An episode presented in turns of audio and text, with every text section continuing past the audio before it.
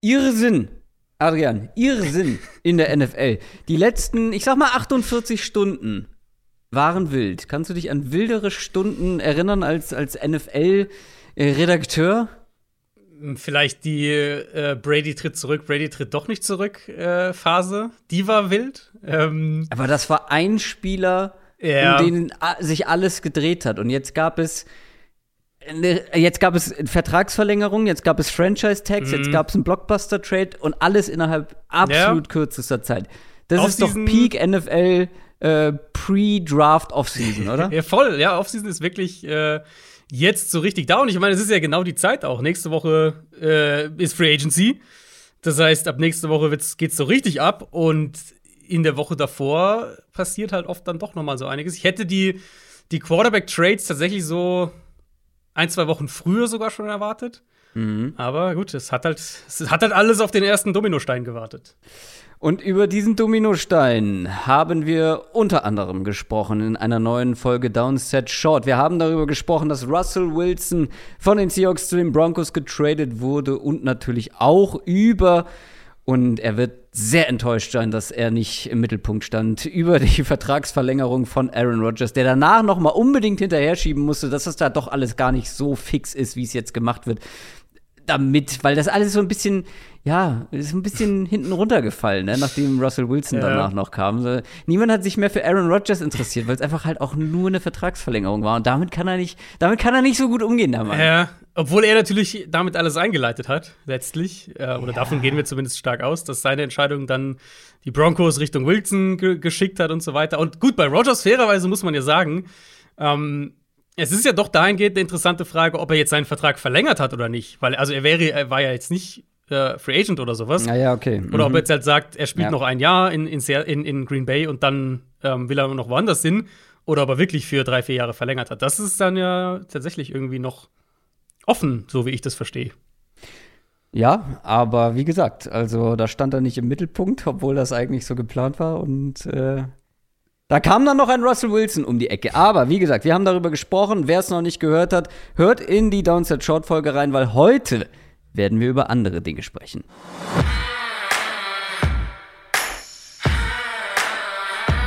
Down, Set, Talk. Der Football-Podcast mit Adrian Franke und Christoph Kröger.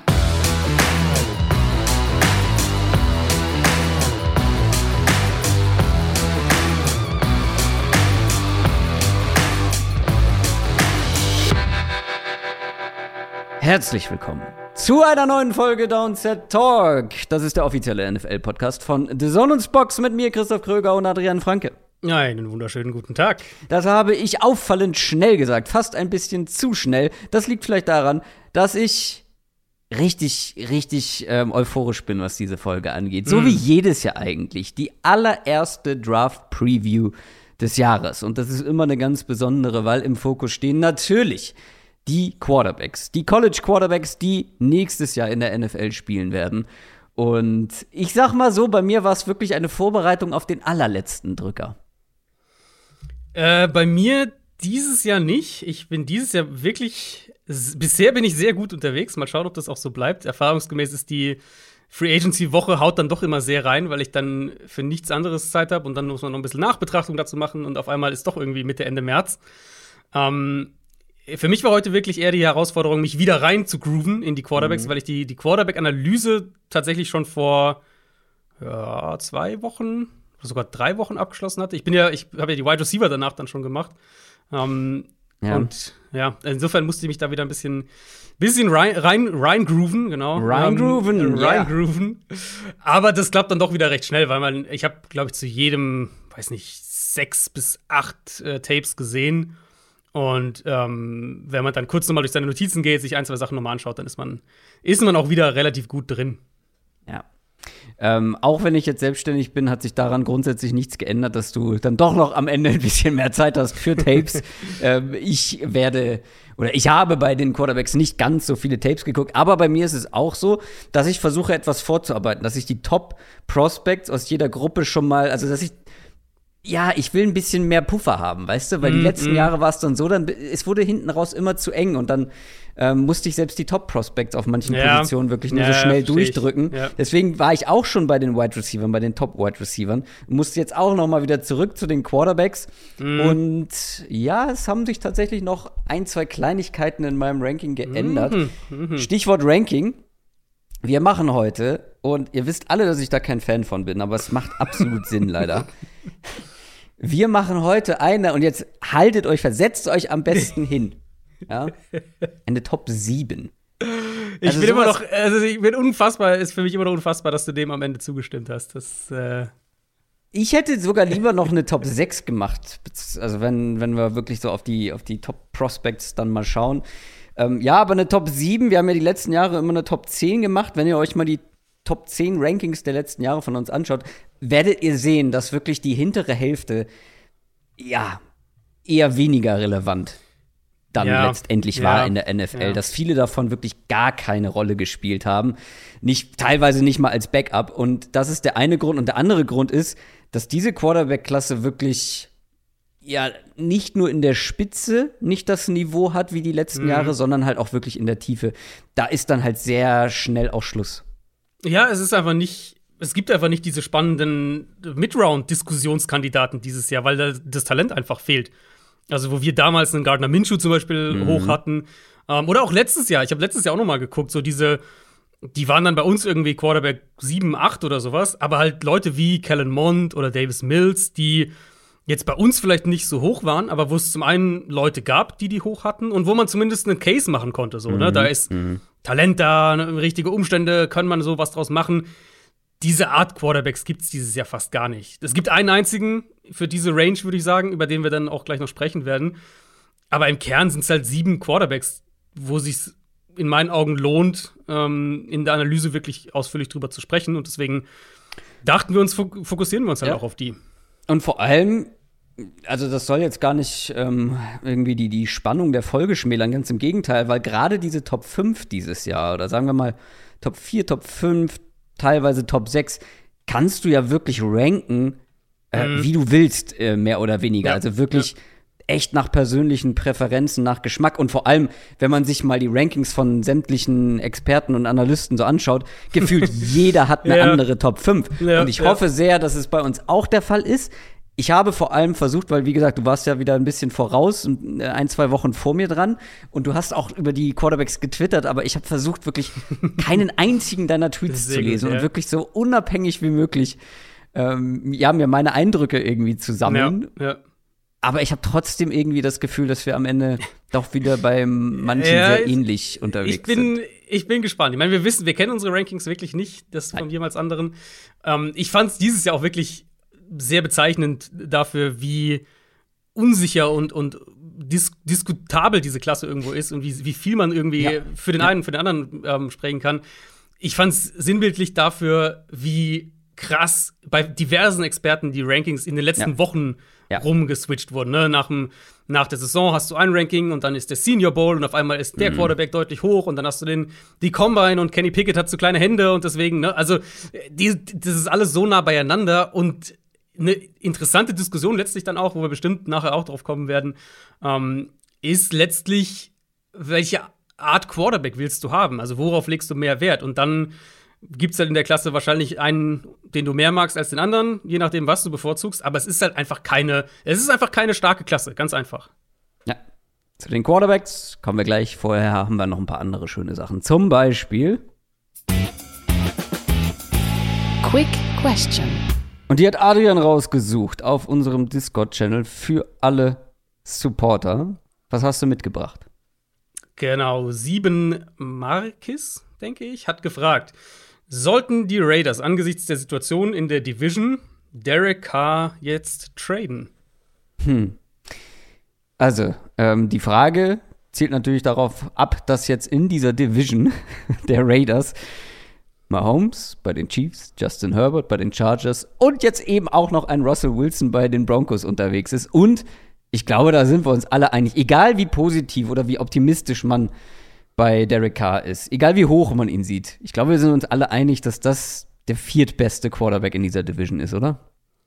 Ja, muss, also er ist halt, er ist der beste, schlechteste Quarterback in einer Division. Ähm, er, ich hätte ihn wahrscheinlich so rund um Quarterback 12 in etwa, wenn ich jetzt ranken würde. Mhm. Da ist er meistens, er landet er meistens bei mir, wenn ich Quarterback-Rankings mache. Äh, mit ein bisschen Spielraum natürlich, ne? wenn er gerade eine richtig gute Phase hat während der Saison, ist er auch mal auf Platz 10 und wenn er gerade schlechter drauf ist, mal 15, aber mhm. rund um Platz 12 in etwa. Ähm, und die anderen drei sind halt Top 10. also das ist halt, ja, aus Raiders Perspektive ist es schon eine bittere Geschichte. Die Frage ist jetzt aber, sollten die Raiders ihn traden? Und meine Gegenfrage wäre, mit welchem, mit welchem Ziel? Ja, genau die Frage hätte ich mir eben auch gestellt. Und der Wilson-Trade, finde ich, ändert für die Raiders jetzt gar nicht so wahnsinnig viel dahingehend, was die Perspektive angeht, weil Wilson ist halt ich weiß nicht, wie du es einschätzt. Ich denke, bei Wilson reden wir jetzt nicht von einem Titelfenster oder von einem Fenster generell, das irgendwie noch sechs, sieben Jahre geht. Also der ist jetzt mhm. 33, hat ein bisschen schwächer schon gespielt gehabt die letzten Jahre. Jetzt nicht kein dramatischer Drop-off oder so, aber einfach ein bisschen schlechter gespielt gehabt. Ähm, ich denke halt eher, dass es so ein, vielleicht so eine drei, vier Jahre, wo der wirklich noch auf einem, auf einem hohen Level spielt. Ähm, und die anderen beiden sind, also Mahomes ist halt 26 und, und Herbert ist 23. Also, wenn du danach gehst, müssten die Raiders jetzt irgendwie 15 Jahre den Kopf in den Sand stecken und das machst du natürlich mhm. auch nicht. Deswegen ändert sich für mich gar nicht so extrem viel. Ich glaube immer noch, du bleibst bei, du machst mit Carr weiter und versuchst halt ein, ein möglichst konkurrenzfähiges Team aufzubauen. Dass es schwer wird in der Division, ist keine Frage. Mhm. Gleichzeitig würde ich auch sagen, sie haben es letztes Jahr in die Playoffs geschafft mit einem mit einer holprigen Saison, mit, also in jeder Hinsicht holprigen Saison. Holprig ähm, ja. Ja, ist noch sehr untertrieben. Und letzt, also Mahomes hat auch mal eine schwache Saison gespielt, letzte vergangene Saison. Und wer weiß, wie sich die Chargers entwickeln, wer weiß, wie das in Denver funktioniert. Ich glaube, aus Raiders Sicht kannst du jetzt nicht irgendwie den Kopf in, in den Sand stecken, nur weil, weil Wilson noch in die Division gekommen ist. Nee, und vor allem würde ich sogar sagen, du musst halt jetzt wenn du schon, wenn du schon den in Anführungszeichen schwächsten Quarterback der Division hast, musst du vielleicht versuchen, ja, das beste Team dieser Division vielleicht auf die Beine zu stellen und irgendwie mhm. davon profitieren, dass du deinem Quarterback halt nicht ganz so viel zahlst, wie es die Chiefs und letztendlich ja wahrscheinlich dann ja, ja. auch die Broncos logischerweise machen. Und du dadurch halt ein bisschen mehr Spielraum hast, ein, ein gutes Team zu haben, vielleicht ähm, eine richtig starke Defense dir zu bauen, klar, das, äh, wie du schon gesagt hast, das muss bei den Broncos auch erstmal klappen. Mit einem Rookie-Head-Coach, mit, mit Russell Wilson jetzt mal eben. in einem neuen Umfeld. Ähm, bei den Chargers lief da auch noch nicht alles zusammen, ne? Also nee, ähm, eben. klar, wir waren optimistisch und die haben einen super Quarterback, aber das heißt doch noch nie, dass die heißt nicht, dass die Chargers irgendwie über eine Saison hinweg unschlagbar sind. Und die Chiefs müssen auch erstmal gucken, dass sie ihre Schwachstellen adressiert bekommen, aber wahrscheinlich werden sie trotzdem wieder ins Conference Championship Game kommen. ähm, aber ja, also ich wüsste nicht, was ein Trade von Derek Carr jetzt irgendwie besser machen sollte bei den Raiders, weil. Da müsstest du, du ja in einen Rebuild gehen, genau, der irgendwie vier Jahre dauert. Also, wenn du jetzt das Fenster jetzt in der Division, wo Herbert günstig ist, Mahomes noch jung ist und Wilson wahrscheinlich auf einem hohen Level spielt, da reden wir ja von drei Jahren. Wenn nicht, gut, Herbert wird dann irgendwann teurer in, in drei, vier Jahren, aber ja, ja, ähm, so von, von drei Jahren reden wir vom, ist der Ist-Zustand jetzt wahrscheinlich und dann sind Mahomes und Herbert immer noch relativ jung und immer noch äh, sehr, sehr gut. Und okay, Wilson, vielleicht baut der dann ab und Herbert wird dann teurer und so, aber du kannst ja nicht drei Jahre jetzt sagen, wir gehen jetzt erstmal in, in Rebuild. Also, wer diesen Podcast schon länger hört, weiß, dass ich vor ein paar Jahren, als die Raiders diese vielen frühen Picks hatten, dass ich da versucht hätte, meinen Top-Quarterback zu finden, ähm, mhm. ähm, dass ich da im, im, im Draft hochgegangen wäre um diesen Quarterback zu finden. Das für mich, und ich bin ja bekanntlich ein bisschen, grundsätzlich ein bisschen negativer bei ihm oder skeptischer unterwegs als du, dass du da einen besseren Quarterback findest, jungen Quarterback findest, um den du herum aufbauen kannst, deinen Kader aufbauen kannst, dass du den findest, den holst und dann halt irgendwie so eine neue Ära startest mit diesem, mit diesem ganzen, ähm, mit diesen ganzen Draftpicks und mit dieser ganzen Munition, die du einfach zur Verfügung hattest. Aber das haben sie nicht gemacht und ja, jetzt bist du in dieser Situation und musst damit bestmöglich umgehen. Ja, und Trade und gehört für mich nicht mit dazu, auf jeden Fall. Nee, genau, weil dann bist du ja einfach. Dann schwächst du dich ja, ja noch mehr. Äh, dann bist du halt im komplett Verhältnis im, zu den anderen. Nichts, genau. Ja. Und vor allem hast du den zweiterfahrensten Quarterback in der Division. Das, ja, ist auch ein Punkt, ja. So kann man es ja auch sehen. Das dazu und jetzt zu den News. News aus der NFL. Denn wie schon gesagt, es gab halt nicht nur die beiden Quarterback-News mit Russell Wilson und Aaron Rodgers, wie gesagt, hört ihr in Downset Short, sondern noch ein paar andere Sachen. Die Seahawks, und wir haben im Short schon darüber gesprochen, die Seahawks gehen jetzt in den Rebuild. Und wir mhm. haben auch schon über Bobby Wagner gesprochen und haben schon spekuliert, ja, wahrscheinlich wird der jetzt auch nicht mehr so lange in Seattle bleiben. Und ähm, das war dann letztendlich wirklich so, weil ja. kurz danach wurde tatsächlich Bobby Wagner Seahawks-Legende Bobby Wagner entlassen. Ja, es ist wirklich das Ende einer Ära. Wir hatten, ich glaube, Wagner und Lockett hatten wir ja angesprochen. Mhm. Das waren die Gerüchte, die dann direkt nach dem Trade rumgingen. Wagner Kandidat für eine Entlassung und, und Tyler Lockett ein Kandidat für einen Trade. Das hält sich auch weiterhin. Also gehe ich davon aus, dass Lockett ein Trade auch noch, dass der auch noch getradet werden wird. Klar, ist das Ende einer Ära. Ich meine, wir hatten den, den ersten Teil davon hatten wir ja schon, als die, die Legion of Boom auseinandergefallen ist, als die alle gegangen sind, zurückgetreten sind und so weiter. Und jetzt eben die, die beiden übrigen Säulen von diesem Seahawks-Team der, der 2010er Jahre letztlich äh, an einem Tag dann beide weg. Und genau, wie du gesagt hast, gehen jetzt voll auf Rebuild. Wagner, der hatte schon abgebaut, der war einfach deutlich zu teuer. Also Seahawks sparen damit auch über 16 Millionen ein. Also an dem Punkt wirklich eine, eine No-Brainer-Entscheidung für Seattle. Wagner wird 32 im Sommer. Und ich meine, die Frage ist ja dann letztlich ganz simpel für, für Seattle. Was willst du mit so einem alternden Veteran, so verdient der auch ist und, und so viel der auch geleistet hat für dein Team? Aber was willst du mit so einem alternden Veteran auf einem teuren Vertrag, wenn du dich dafür entschieden ja. hast, in Rebuild zu gehen? Um, ähm, und für ihn selbst ist es ja letztlich auch besser, dass jetzt diese Entscheidung kommt, weil jetzt ja. kann er bevor die Free Agency losgeht, bevor die alle dann mit Teams verhandeln dürfen, kann er mit Teams sprechen und kann schauen, dass er bei einem, bei einem Contender vielleicht unterkommt. Klar, für deutlich weniger Geld dann im Endeffekt und einen kurzfristigen Deal wahrscheinlich. Aber ich würde auch sagen, es gibt halt nicht viele gute Off-Ball-Linebacker auf dem Markt. Devondre Campbell wäre so der eine andere noch. Mhm. Und ähm, da kann man schon argumentieren, dass Bobby Wagner die, die beste verfügbare Option wäre. Und vielleicht kann er das dann jetzt die nächsten Tage, äh, Tage auch in einen Vertrag ummünzen. Mm, wo würdest du ihn gerne sehen? Hast du da vielleicht ein Team im Kopf? Mal ein Team, wo, wo, wir letztes Jahr oft drüber gesprochen haben, dass Linebacker so die eine offensichtliche Schwachstelle ist, sind halt die Rams. Weil dann äh, wäre es natürlich in der Division, klar. Ich wollte gerade sagen, das wäre ähm, ein richtiger Arschtritt aber, für die Seahawks, aber gut. gut ja, ja. Richard Sherman ist auch zu den, zu den 49ers gegangen. Ähm, ja, insofern, stimmt, ja. ja. das wäre so, das wäre so, wo ich sage, Contender, könnte mhm. mir vorstellen, dass er da auch für ein paar, paar Dollar weniger hingeht ähm, und ein, ein offensichtlicher Need in, in dem Team. Dann wurden ein paar Franchise-Tags verteilt. Ähm, wen haben wir denn da mit dabei? Also ich habe gesehen, gerade bei unserer Offense sind einige aus mhm. unserer Top 10 bzw. Top 15 schon vom Markt genommen worden, worden von den Teams äh, per Franchise-Tag. In der Defense nur einer, Jesse Bates bei den Bengals. Wen gibt's bei der Offense?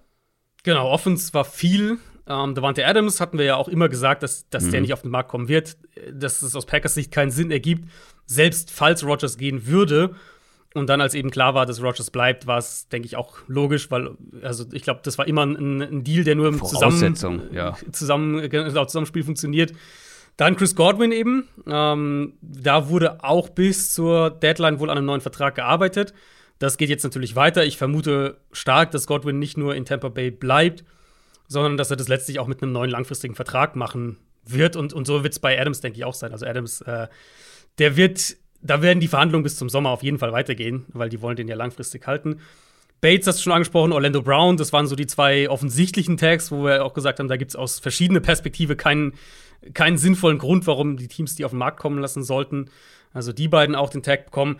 Und dann waren die Titans die, ähm, die dominierende mhm. Position, was insofern auch logisch ist, weil der Tag einfach recht günstig ist auf der Position ja. äh, mit knapp 11 Millionen Dollar, also deutlich günstiger als zum Beispiel O-Line, als zum Beispiel Wide Receiver. Ähm, David Njoku hat den bekommen von den Browns, Dalton Schulz von den Cowboys und Mike Gesicki von den Dolphins. Alle drei finde ich für sich irgendwo spannend. Bei Njoku frage ich mich, ob die Browns dann jetzt vielleicht sich von Austin Hooper trennen. Ähm, wenn sie mhm. Njoku 11 Millionen bezahlen. Bei den Cowboys deutet ja einiges darauf hin, dass die Schulz und Michael Gallup halten wollen und sich dafür von Amari Cooper trennen könnten. Ähm, Und bei Gesicki bin ich echt gespannt, wie der in einer, in einer Shanahan-Offense aussieht und welche Rolle er da einnimmt, weil ein Blocker ist der ja wirklich nicht. Also ob sie den dann eher als, als großen Slot-Receiver irgendwie in der Offense einbauen. Aber offensichtlich haben sie eine Rolle für ihn oder haben eine Idee für ihn, was sie mit ihm machen wollen.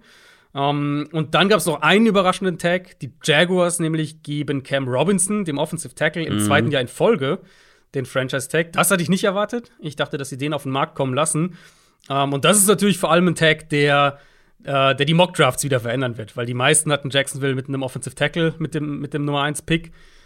Jetzt liegt natürlich die Vermutung nahe, dass sie vielleicht eher keinen Tackle Nummer 1 overall mhm. nehmen, wenn du ich glaube, 17 Millionen oder sowas dann für, äh, für Cam Robinson bezahlst.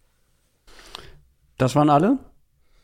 Genau, das waren alle. Also die spannende, äh, spannende Thema ist dann natürlich, wer ihn nicht bekommen hat. JC Jackson zum Beispiel bei den ja, Patriots. stimmt. Äh, Chandler Jones bei den Cardinals, so Leute, die, die werden jetzt dann aller Voraussicht nach auf den Markt kommen, genau wie in Tyron Matthew auch bei den Chiefs, weil die ihn natürlich äh, Orlando Brown gegeben haben.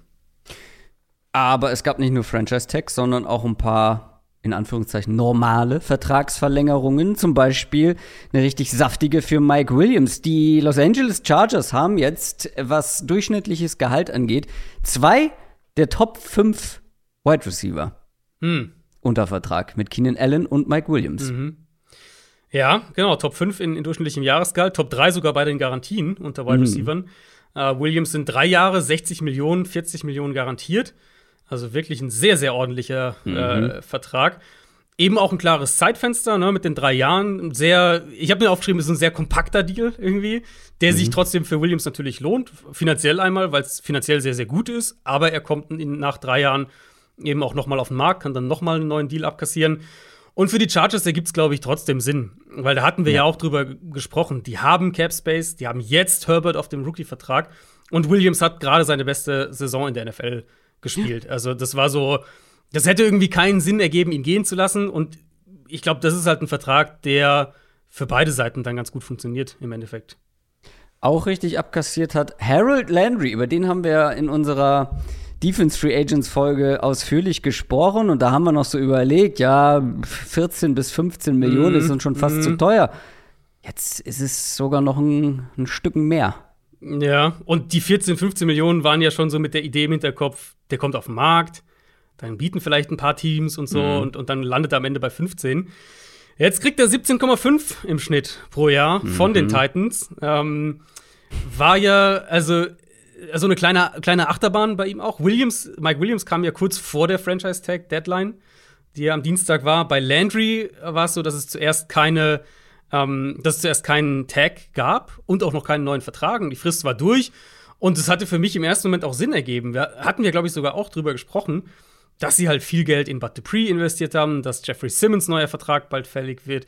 Also so in die Richtung, na, du kannst halt nicht alle dann in dieser Defensive Line irgendwie halten, oder das ist sehr, sehr schwierig. Und dann halt wirklich ein, zwei Stunden nach der, der Tag-Deadline hauen sie einen Fünfjahresvertrag über 87,5 Millionen mit 52,5 Millionen garantiert für ihn raus. Das ist schon, also vom Jahresgehalt im Schnitt ist es Shaq Barrett Geld und von den Garantien deutlich über dem, was Barrett von den Bucks gekriegt hat. Und klar, da würde ich auch eine finale Struktur abwarten, wie das im Detail dann aussieht. Aber in meinen Augen ist das sehr viel Geld für, für Harold Landry.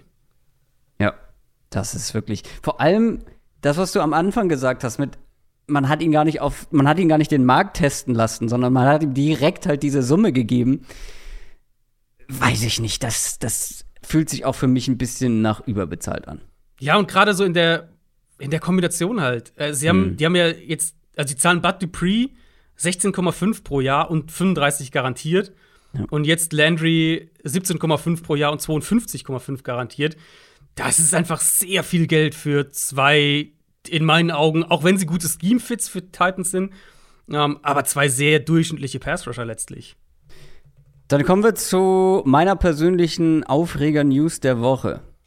Calvin Ridley wurde von der NFL für mindestens ein Jahr suspendiert und darf kein Football spielen. Ja, willst du den äh, vielleicht erstmal einsteigen? Ähm, ich habe es natürlich auf Twitter gesehen, dass du dich da sehr hm. intensiv zugeäußert hast. Also vielleicht muss man einmal die Rahmenbedingungen erklären. Also mhm. Calvin Ridley war ja letzte Saison, hat sich zurückgezogen ähm, aus mentalen Gründen oder wegen mentaler Probleme. Hat sich zurückgezogen und scheint da dann ähm, auf NFL-Spiele gewettet zu haben. Mhm. Und das war für die NFL Grund genug, ihn für 17 Spiele zu sperren. Vielleicht sagst du noch ein, zwei Fakten mit dazu, bevor ich sage, warum ich das, warum ich die NFL in ihren ähm, in, ihren, in ihrem Strafmaß kritisieren würde. Mhm. Aber ähm, gibt es noch ein, zwei, also zum Beispiel, es wurde ja nicht bewiesen, ähm, dass überhaupt irgendjemand aus dem Team davon wusste. Mhm. Er konnte sogar, also das Statement der Liga war ja sogar nach ihrem Wissen war keiner der, der, äh, der Mitspieler oder so äh, wusste davon. Also das war der aktuelle Stand zumindest. Ja. Genau, und er soll das Ganze einfach auf seinem Handy gemacht haben und äh, war ja auch total mhm. einsichtig. Und du hast ja, glaube ich, auch getwittert, dass die Wahrscheinlichkeit groß ist, dass er nicht mal wusste, dass er das gar nicht darf. So. In dem Moment, genau, eben durch ja. den Punkt, also vielleicht um, um noch mehr den, den Rahmen noch mehr mhm. zu gestalten, das war Ende November. Er hat drei mhm. Wetten platziert Ende November innerhalb von drei, vier Tagen. Ähm, laut eigenen Angaben, er hat ja viel dann, er hat ja viel auf Twitter dann gepostet, mhm. äh, nach eigenen Angaben für 1500 Dollar, was jetzt natürlich, na, wenn ja, wir es an seinen Maßstab anwenden, nicht viel Geld ist. Ähm, genau, und wir reden von, wie gesagt, von Ende November. Da war er schon wochenlang nicht mehr beim Team und stand eben auf der Non-Football-Injury-Liste, weil er sich diese Auszeit erbeten hatte, eben um mental, sich um seine mentale Gesundheit zu kümmern. Und ich könnte mir eben vorstellen, weil natürlich sind die NFL-Spieler gedrillt von der Liga. Ihr dürft nicht, ihr Glücksspiel, ja, ihr dürft nicht auf die Spiele wetten. Ähm, ich könnte mir halt vorstellen, dass er dachte, in dem Fall, weil er gerade nicht aktiver Teil des Teams ist, weil er auf der Non-Football-Injury-Liste steht, weil er nicht beim Team, physisch nicht beim Team ist, dass er dachte, ähm, er dürfte da wetten. Was natürlich nicht der Fall ist, weil er ja logischerweise trotzdem bei den Atlanta Falcons unter Vertrag stand. Ja. Und natürlich muss Calvin Ridley eine Strafe bekommen. Ist ja, ist ja vollkommen klar. Also Navi Naivität schützt ja, schützt ja davon nicht oder, oder Dummheit.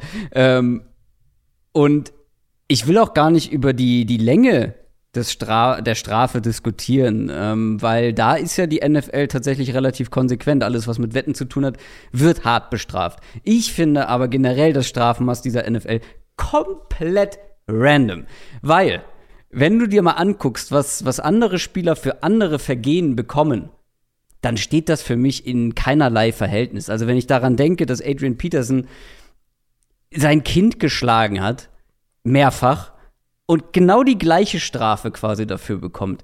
Dass, ähm, wen nehmen wir denn mal noch? Tyreek Hill zum Beispiel soll auch sein Kind geschlagen haben, beziehungsweise das konnte ja nie vollends geklärt werden, aber da hat die NFL im Statement sogar gesagt, okay, hier wird irgendwie eine Art von Straftat begangen worden sein, aber Tyreek Hill bekommt von uns keinerlei Strafe. Also entweder hält man sich komplett zurück, was, was solche gewalttätigen Vergehen angeht und sagt, okay, unser ähm, äh, ja, das, das Gesetz muss da irgendwie ähm, walten sozusagen und die, die Entscheidung treffen und wir halten uns da raus. Okay, aber das machen sie ja nicht. Es ist ja mal so, mal so, mal so. Und ich verstehe, ich verstehe halt einfach, für mich gibt es ja keine Vergleichbarkeit. Für mich muss Calvin Ridley bestraft werden. Ob das in dem Fall dann wirklich ein Jahr lang sein muss, das möchte ich, das möchte ich hinterfragen, weil für mich ist das eine viel zu harte Strafe. Ähm, ja, ich glaube, ich glaube, man kann meinen Punkt nachvollziehen. Ich möchte mich nicht wieder in Rage reden. Ich ja, ich, also ich, ich verstehe natürlich voll das Argument und bin da auch voll bei dir mit dem, die Verhältnismäßigkeit passt halt nicht. Ähm, wenn ich halt nur auf den, auf diese Situation schaue, es ist natürlich der absolute Worst Case aus Sicht der Liga gerade nachdem sich die NFL so für die Glücksspielbranche geöffnet hat, Wettanbieter als Sponsoren zulässt und so weiter, mhm. mit Blick auf die Außendarstellung und mit Blick auf deine, auf deine Credibility, mit Blick auf deine Integrität, wie die von außen wahrgenommen wird, ist es dann natürlich der absolute Worst Case, wenn dann, so, ne, du hast auf der einen Seite irgendwelche Sportsbooks, die die Halbzeitshow präsentieren oder was auch immer oder irgendwie das Spiel präsentieren und dann gleichzeitig einen eigenen Spieler, der auf die Spiele tippt. Das ist halt ein Schaden für die Integrität, den sich die NFL auf keinen Fall leisten kann und, und will. Ähm, deswegen verstehe ich warum sie dadurch hart durchgreifen. Du hast auch schon genau richtig gesagt, die, das Strafmaß ist auch nicht neu. Ähm, mhm. Die Liga war da ja schon hinterher, bevor die ganzen Wettanbieter mit ins Boot geholt wurden. Da gab es den Fall von Josh Shaw 2019, der auch ähm, für über ein Jahr im Endeffekt suspendiert wurde, weil er auf Spiele gewettet hatte. Wenn ihr euch die Statements anschaut, ich habe das gemacht für die beiden Fälle der Liga, also die NFL-Statements jeweils zu Shaw und jetzt zu Ridley. Die, die Statements sind teilweise Wort für Wort identisch, also sehr, sehr ähnlich, sehr nah beieinander.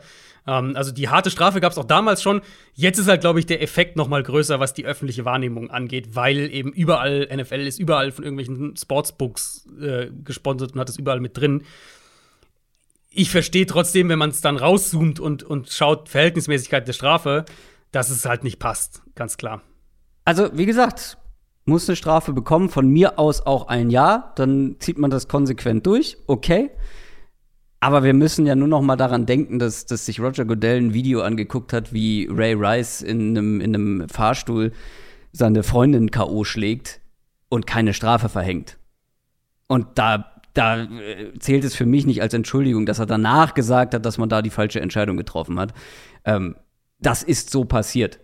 Und das muss man dann entweder macht man es konsequent und auch mit einer gewissen Verhältnismäßigkeit oder man lässt halt die Finger von solchen gewalttätigen ähm, Vorfällen und beruht sich nur oder bezieht sich nur, beschränkt sich vielmehr nur auf eben solche Fälle, die die Integrität der Liga mhm. irgendwie beeinflussen. Ja, können. Ja, äh, bei dem Ray, Ray Rice-Fall, ich glaube, die, offiziell ist ja die Variante so, dass er halt zunächst für zwei Spiele gesperrt wurde und als die Liga das Video bekommen hat, wurde er dann auf unbestimmte Zeit gesperrt. Entschuldigung, ja, genau. Bei Ray Rice wurden zwei. Nee, nee, nee. Genau. Ich glaube, das Video gab es. Das Video ging ja relativ früh rum. Ähm, zumindest eins davon. Es waren ja letztendlich mehrere. Aber eins ging rum und danach hat er seine Strafe bekommen. Und ich meine, wenn die Welt das gesehen hat, dann wird auch Roger Goodell das Video gesehen haben. Genau, ich glaube, ich glaube, die erste Strafe kam, glaube ich, bevor das Video rumging. Ja? Öffentlich zumindest. Und es gab dann natürlich das war, ich glaube, es war so, dass es dann, dann halt Gerüchte gab, so, naja, das wird die Liga ja wohl vorher gehabt haben, wenn irgendwie dann, ich glaube, TMZ oder sowas das dann veröffentlicht. Äh, aber auf jeden Fall ne, war die erste Reaktion der Liga halt auch sehr, sehr, sehr soft. Und Ray Rice ja. war ja im Prinzip so der Anfang, Anfang von dem ganzen ähm, dass die Liga dann angefangen hat, sowas härter zumindest mal zu bestrafen. Von der Verhältnismäßigkeit, na, also da, müsst, da, da sind wir ja auf einer Seite, da müssen wir gar nicht diskutieren, dass es nicht zusammenpasst sozusagen. Ja. Ähm, dass die Liga, die Liga priorisiert halt andere Sachen. Das ist halt einfach der Punkt. Also äh, ja, Geld. Genau, Geld und, und wie sie bei Sponsoring-Partnern dasteht. Ähm, und ja. ja, da Frauen und Kinder. Der Fokus natürlich nicht cool. unbedingt so, wie wir ihn wahrscheinlich setzen würden. Ja. Nee, das hat mich wirklich ein bisschen getriggert. Ja, ähm, vielleicht noch letzter Punkt dazu, äh, weil du jetzt immer gesagt hast, ein Jahr, es ist ja mindestens ein Jahr. Äh, da hatte ich zu Anfang gesagt. Ich habe dann, also ja, es sind mindestens genau. 17 Spiele. Richtig? Also er kann, er kann frühestens am 15. Februar 2023 einen Antrag stellen, um Stimmt. wieder spielberechtigt ja. zu sein. Ähm, und interessant natürlich noch aus, aus Falcons Sicht dann, ist, dass der Vertrag auf Eis gelegt wird. Das heißt, er steht dann, er wäre ja eigentlich jetzt, hätte er sein letztes Vertrag, Vertragsjahr gehabt mit der Fifth-Year-Option. Da war auch ein Trade sehr konkret wohl im Gespräch mit mehreren Teams. Ähm, jetzt wird der Vertrag auf Eis gelegt. Er steht dementsprechend dann auch 2023 noch unter Vertrag, erstmal jetzt, Stand heute, bei den Falcons. Und diese 11,1 Millionen Dollar, die er ja eigentlich garantiert bekommen hätte, 2022, die dürften dann eigentlich, nach meinem Verständnis auch nicht mehr garantiert sein. Also ist sehr gut möglich, dass er 2023 dann für deutlich weniger Geld ähm, spielen wird und sich auch erstmal für einen neuen Vertrag dann empfehlen muss. Ja, waren auf jeden Fall teure Wetten. Hoffentlich hat er getroffen, mhm. immerhin. Ähm, die Cardinals haben auch mit Personal verlängert, aber nicht mit Spielern, sondern mit dem GM und dem Headcoach. Ja, das kam ja äh, während, ganz am Ende während unserer letzten, äh, letztwöchigen Aufnahme insofern schon ein paar Tage her. Ich hatte mich ehrlich gefragt, wie sie das angehen wollen, weil die beiden, Kingsbury und Keim, die wären ja in ihr letztes Vertragsjahr gegangen. Ähm, und ich glaube, es wäre halt schon richtig schwer geworden, gerade jetzt in der Free Agency, gute Leute, gute Spieler von dir als Team zu überzeugen, wenn der Headcoach und der GM potenziell als, als lame duck in die Saison gegangen wären. Und ähm, dann gab es ja berichtet, dass Michael Bidwill, der, der Teambesitzer, dass der sehr unzufrieden damit war, wie die Saison zu Ende gegangen ist, was man natürlich auch irgendwo nachvollziehen kann. Ähm, und dass es aber auch Veränderungen geben könnte. Und vor dem Hintergrund war es dann schon eine Überraschung. Nicht mal unbedingt, dass sie verlängern. Wie gesagt, ich glaube, das kann man schon ein Stück weit nachvollziehen für, für Off-Season-Strategie, ähm, Außendarstellung für angehende Free Agents und so weiter, weil es einfach alles drastisch erschwert hätte, wenn die beiden mit auslaufendem Vertrag in die Saison gegangen wären. Aber dass beide gleich bis einschließlich 2027 verlängert haben, also fünf Jahre obendrauf, das hatte ich nicht erwartet. Ähm, ich würde es am liebsten getrennt betrachten, muss ich ehrlich sagen, weil Kingsbury in meinen Augen absolut mehr Zeit verdient hat, wenn ich sehe, wo das Team vor drei Jahren stand, ähm, wie sich das Team entwickelt hat, wie sich Kyler Murray entwickelt hat. Ich finde, Kingsbury hat insgesamt betrachtet in diesen, in diesen, drei Jahren sehr, sehr gute Arbeit eigentlich geleistet. Keim ist halt eine andere Geschichte. Und, und vor allem seine schlechten Drafts sind ja ein maßgeblicher Grund dafür, dass Arizona zur Ligaspitze dann doch eine größere Talentlücke noch hat, was die Breite des Kaders angeht. Das Problem ist wahrscheinlich, dass Bidwell die beiden als Doppelpack sieht. Ähm, dass er nicht einen neuen GM holt, aber Kingsbury behält zumindest noch nicht. Und ähm, ja, dann sind auf einmal sehr lange Verträge bei rausgekommen, die ich so sicher nicht erwartet hatte.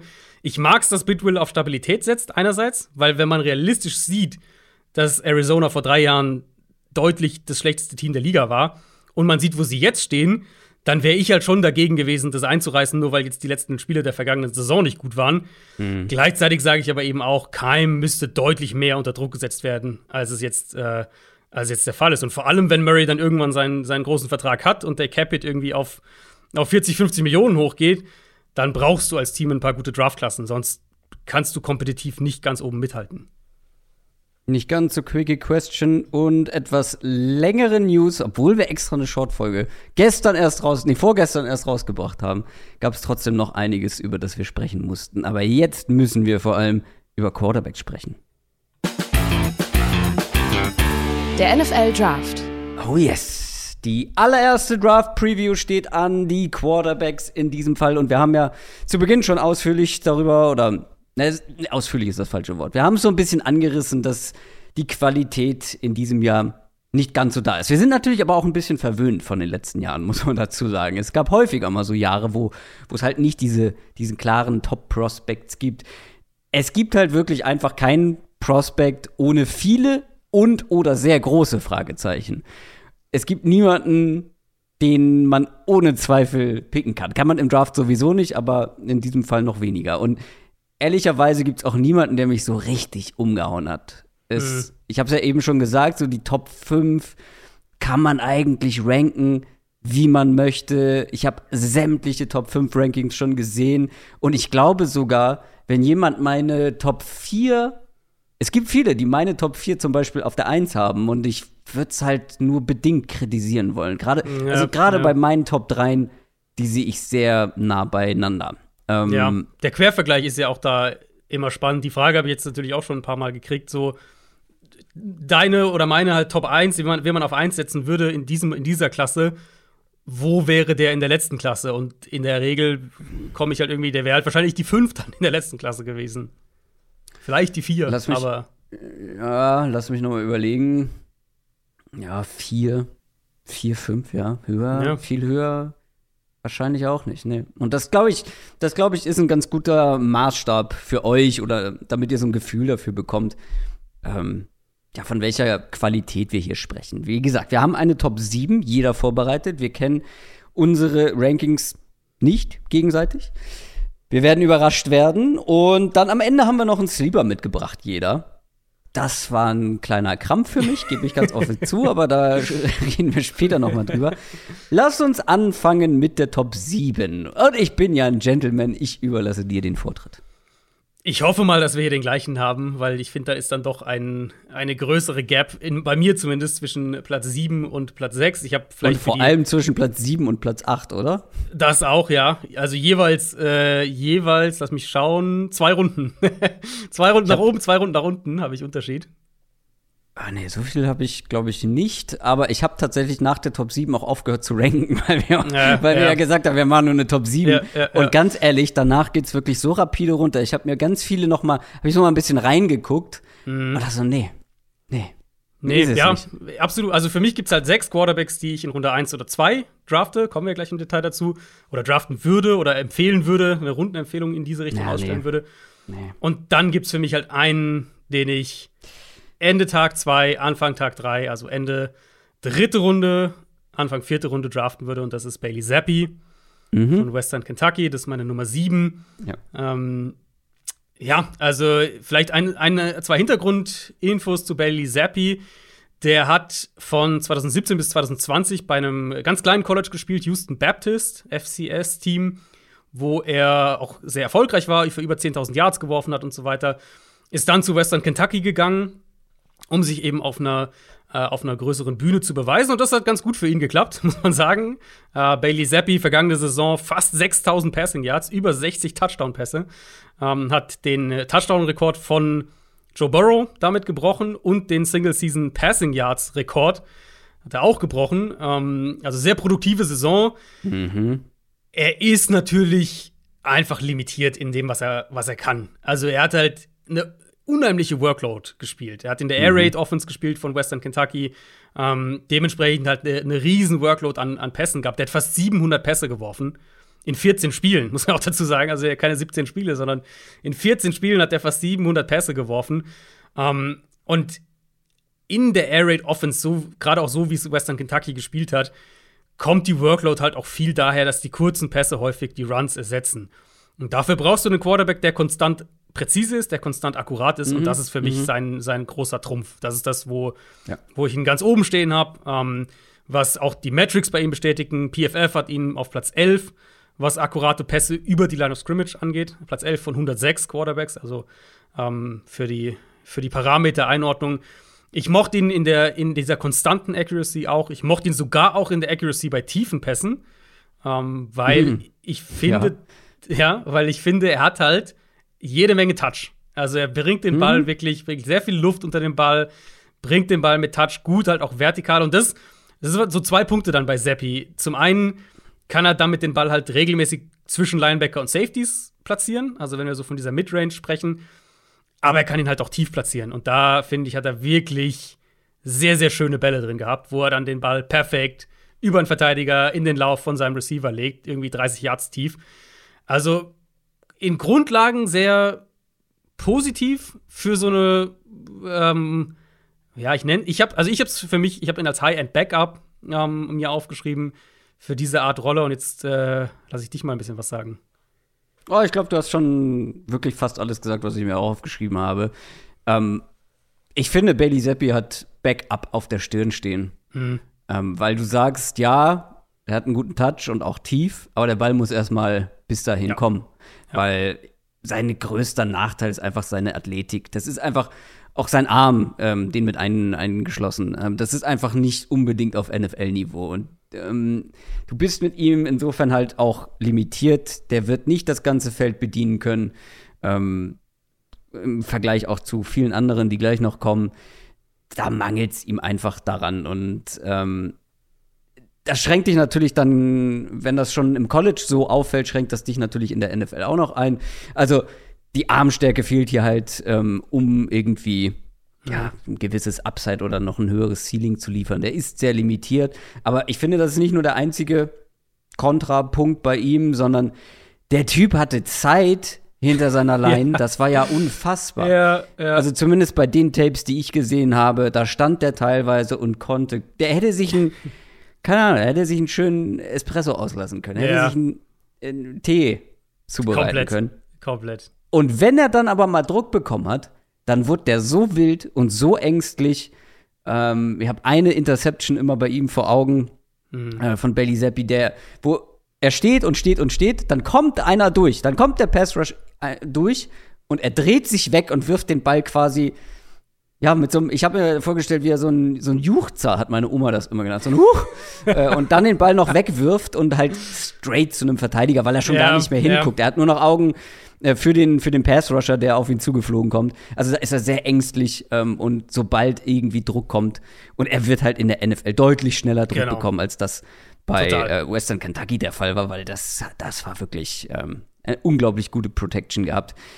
Und das lässt ihn halt dann auch schon ziemlich schnell sehr weit fallen. Und du hast, glaube ich, jetzt gesagt, Runde 3, 4 oder so? Runde 4? Genau, ich habe ihn, also ich musste bei ihm so ein bisschen an eine Light-Version von Gardner Minshew denken. Gardner Minshew, also als er aus dem College kam, Minshew war ja auch in dieser Air Raid Offense bei Washington State damals. Mhm. Also auch sehr hohe Volume, Accuracy war so sein, sein, seine große Stärke, aber eben halt auch ein Stück weit limitiert. Nicht so limitiert wie Bailey Zappi. Ähm, Zappi finde ich ist dann noch mal eine Ecke limitierter und deswegen glaube ich halt, Minshew kann auch Minshew kann ein Low-End-Starter sein, vorübergehend in der NFL. Das sehe ich bei Zappi eher nicht. Ich habe auch noch mal zwei, drei Zahlen zu dem, was du gerade gesagt hast, wo ich auch absolut zustimme. Äh, wenn, wenn, der, wenn der von seiner Plattform gebracht wird, wenn die Umstände nicht auf einmal in einem Play mal nicht gut sind, wenn er unter Druck gerät, äh, wenn er nicht im Rhythmus spielen kann, dann gibt er dir einfach wenig und kreiert auch wenig. Ähm, PFF hat ihn bei einer Pressure-Quote von 12,5% von seinen Dropbacks. Das ist eine der niedrigsten Quoten im College Football gewesen und wenn ihr jetzt mal an die NFL denkt, da sagen wir ja oft so, unter 30 Prozent ist ganz gut. Wenn du unter 30 Prozent unter Druck stehst, ähm, damit kannst du arbeiten. Die meisten Quarterbacks sind irgendwo so zwischen ja, hohe, hohe, hohe 20er und, und Anfang 20er Werte in etwa. Ähm, er war halt bei der Hälfte ungefähr. Ähm, hat von diesen 62 Touchdown-Pässen, die er, ähm, die er geworfen hat, kamen 60 aus einer sauberen Pocket. Ähm, und er hatte insgesamt bei 71 äh, Pressure Dropbacks, also 71 Dropbacks unter Druck, hatte er 17 Completions.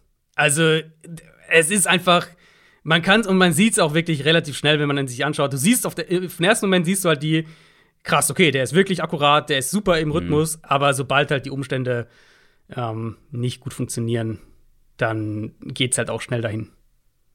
Ich glaube, bei Belly Seppi sind wir uns sehr einig, auch was so die Einschätzung der, der, der runden Grades angeht. Und ich glaube, dementsprechend habe ich meine Nummer 6 noch ein Stückchen tiefer als du, weil ich habe nicht wirklich eine Runde dazwischen, weil meine Nummer 6 bekommt ein, eine dritte Runde von okay. mir. Ich glaube aber, dass, sie, dass du die gleiche hast, nämlich Carson Strong. Uh, da bin ich ganz anderer Meinung. Wirklich? Mhm. Oh, spannend. Ich wusste, Carsten dass ich bei Carsten Strong höher bin als der Konsens. Ich war gespannt, wo du ihn hast, aber nee. Carsten Strong habe ich ein gutes Stück höher. Oh, okay, okay. Carsten Strong ist meine Nummer 6, ähm, Quarterback bei Nevada. Und das überrascht mich ein bisschen, weil ich habe mir direkt notiert, so als einleitenden Satz, damit jeder gleich mal so ein Bild vor Augen hat. Das ist für alle Leute, für alle Fans der klassischen Pocket Passer ähm, einer. Ja, ja. So ein richtiger Leuchtturm.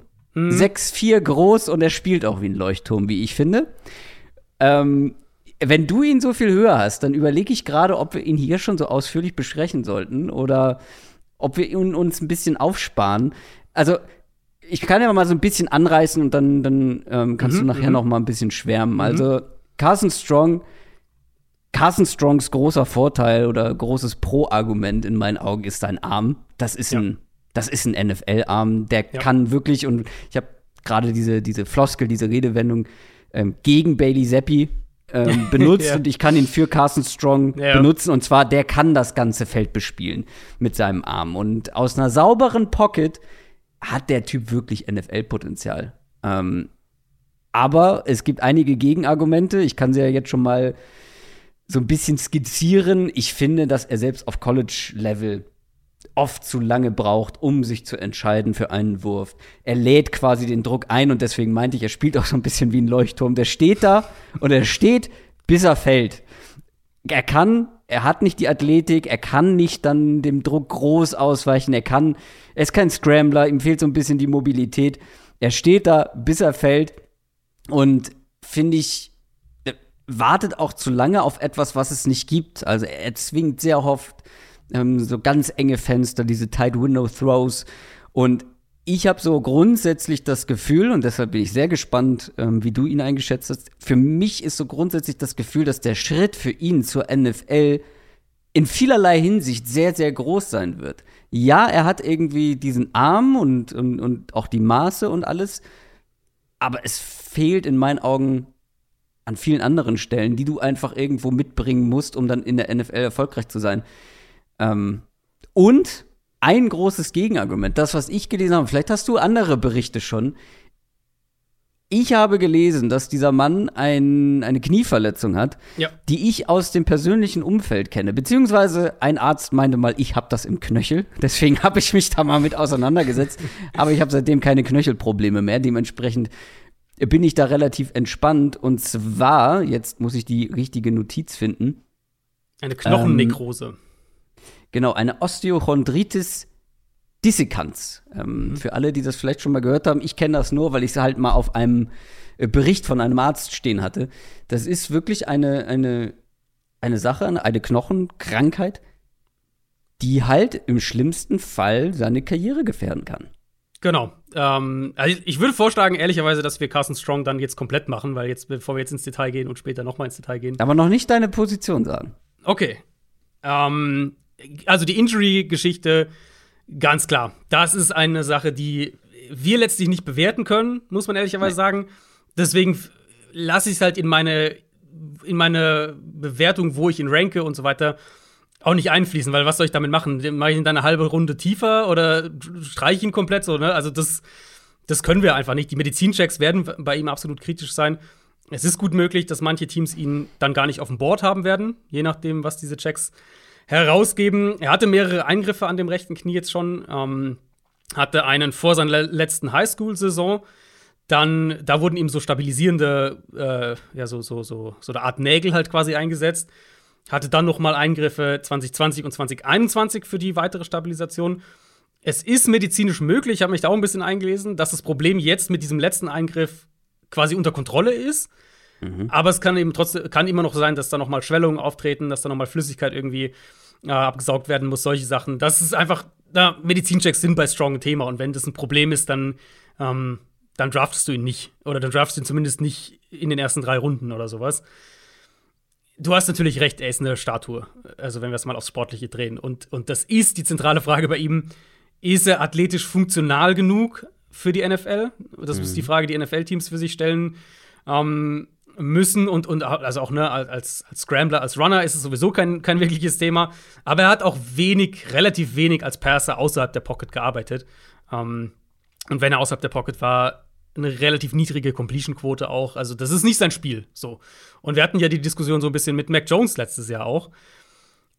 Wo ich sage, wo ich einen Unterschied sehe bei Strong im Vergleich zu Mac Jones, mh, ich finde, Carson Strong hat vier Qualitäten, die den Mangel an Athletik ausgleichen können. Das ist einmal klar sein Armtalent. Ähm, das ist der Release, den ich ziemlich schnell fand. Also, wenn er sein Target hat, dann ist der Ball schnell raus, obwohl er ja ein relativ großer Quarterback ist. Das ist das Pocket Movement, was ich auch sehr positiv fand. Und, und das finde ich halt bei ihm auch einen spannenden Faktor, weil das war ja auch ein Thema bei, bei Mac Jones letztes Jahr. Ähm, es ist das Spielverständnis bei ihm. Carson Strong hat in einer Offense gespielt, die, ähm, die viel von ihm verlangt hat, die Pre-Snap ihm viele Freiheiten gegeben hat, aber dementsprechend logischerweise auch viele Verpflichtungen. Äh, der durfte an der Line of Scrimmage, durfte slash musste an der Line of Scrimmage Protections anpassen, der durfte Audibles vornehmen. Er war für die Kommunikation an der Line zuständig. Und ich glaube, das wird ihm helfen, den Übergang in die NFL zu schaffen, weil man sieht auf Tape, finde ich, auch, wie er Verteidiger liest, wie er Verteidiger mit den Augen, mit Pumpfakes sowas aus dem Weg räumt oder kurz, kurz einfrieren lässt und dann halt ein neues Wurffenster kreiert. Man sieht, finde ich, auch, wie er durch seine Reads geht. Ähm, und ja, er ist in der Pocket oft so eine, so, die berühmte Sitting Duck. Ähm, aber ich finde schon, dass, dass er, also ne, er wird niemals groß aus der Pocket dann rausgehen und, und irgendwie für 20 Yards laufen oder sowas.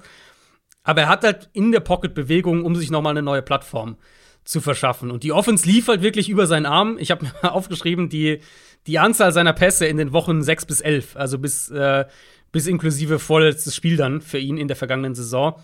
Ähm, also so viel Pässe hat er jeweils in den Spielen geworfen. 54, 61, 49, 54, 48 und 44. Die Offense lief durch seinen Arm und er war der Dreh- und Angelpunkt sowohl in puncto Coach auf dem Feld dann in gewisser Weise, was in dem Umstand, in den Rahmen natürlich, den du bei Nevada dann hast, und ähm, mit seinem Armtalent, mit seinem, mit seinem wirklich sehr, sehr guten Arm, ist für mich der zweitbeste Arm in dieser Draftklasse.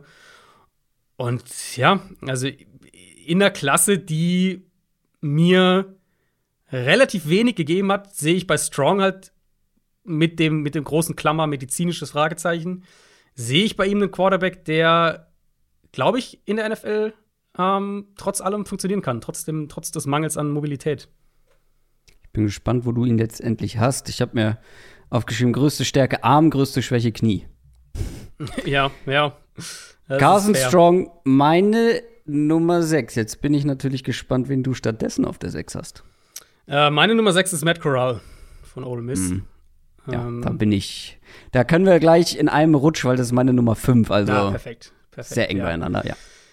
Ja, also Matt Corral hat halt in einer absoluten Mickey Mouse Offense gespielt bei Ole Miss. Also ich fand wenig so anstrengend bisher in dieser Draft, ähm, in diesem Draft-Prozess wie, wie Matt Corral zu analysieren, weil Jet Sweeps, RPOs, Zone Read, mhm. ja. One Read Plays, das macht so viel von der Offense aus und ich meine, er kann natürlich nicht unbedingt was dafür, wie die Offense aussieht, aber ich finde, es spiegelt sich halt, genau, ich finde, es spiegelt sich halt in seinem Spiel auch wieder. Zum Beispiel, er hängt halt oft an seinem ersten Read. Ich mochte ja. seine Second Reaction Plays häufig nicht.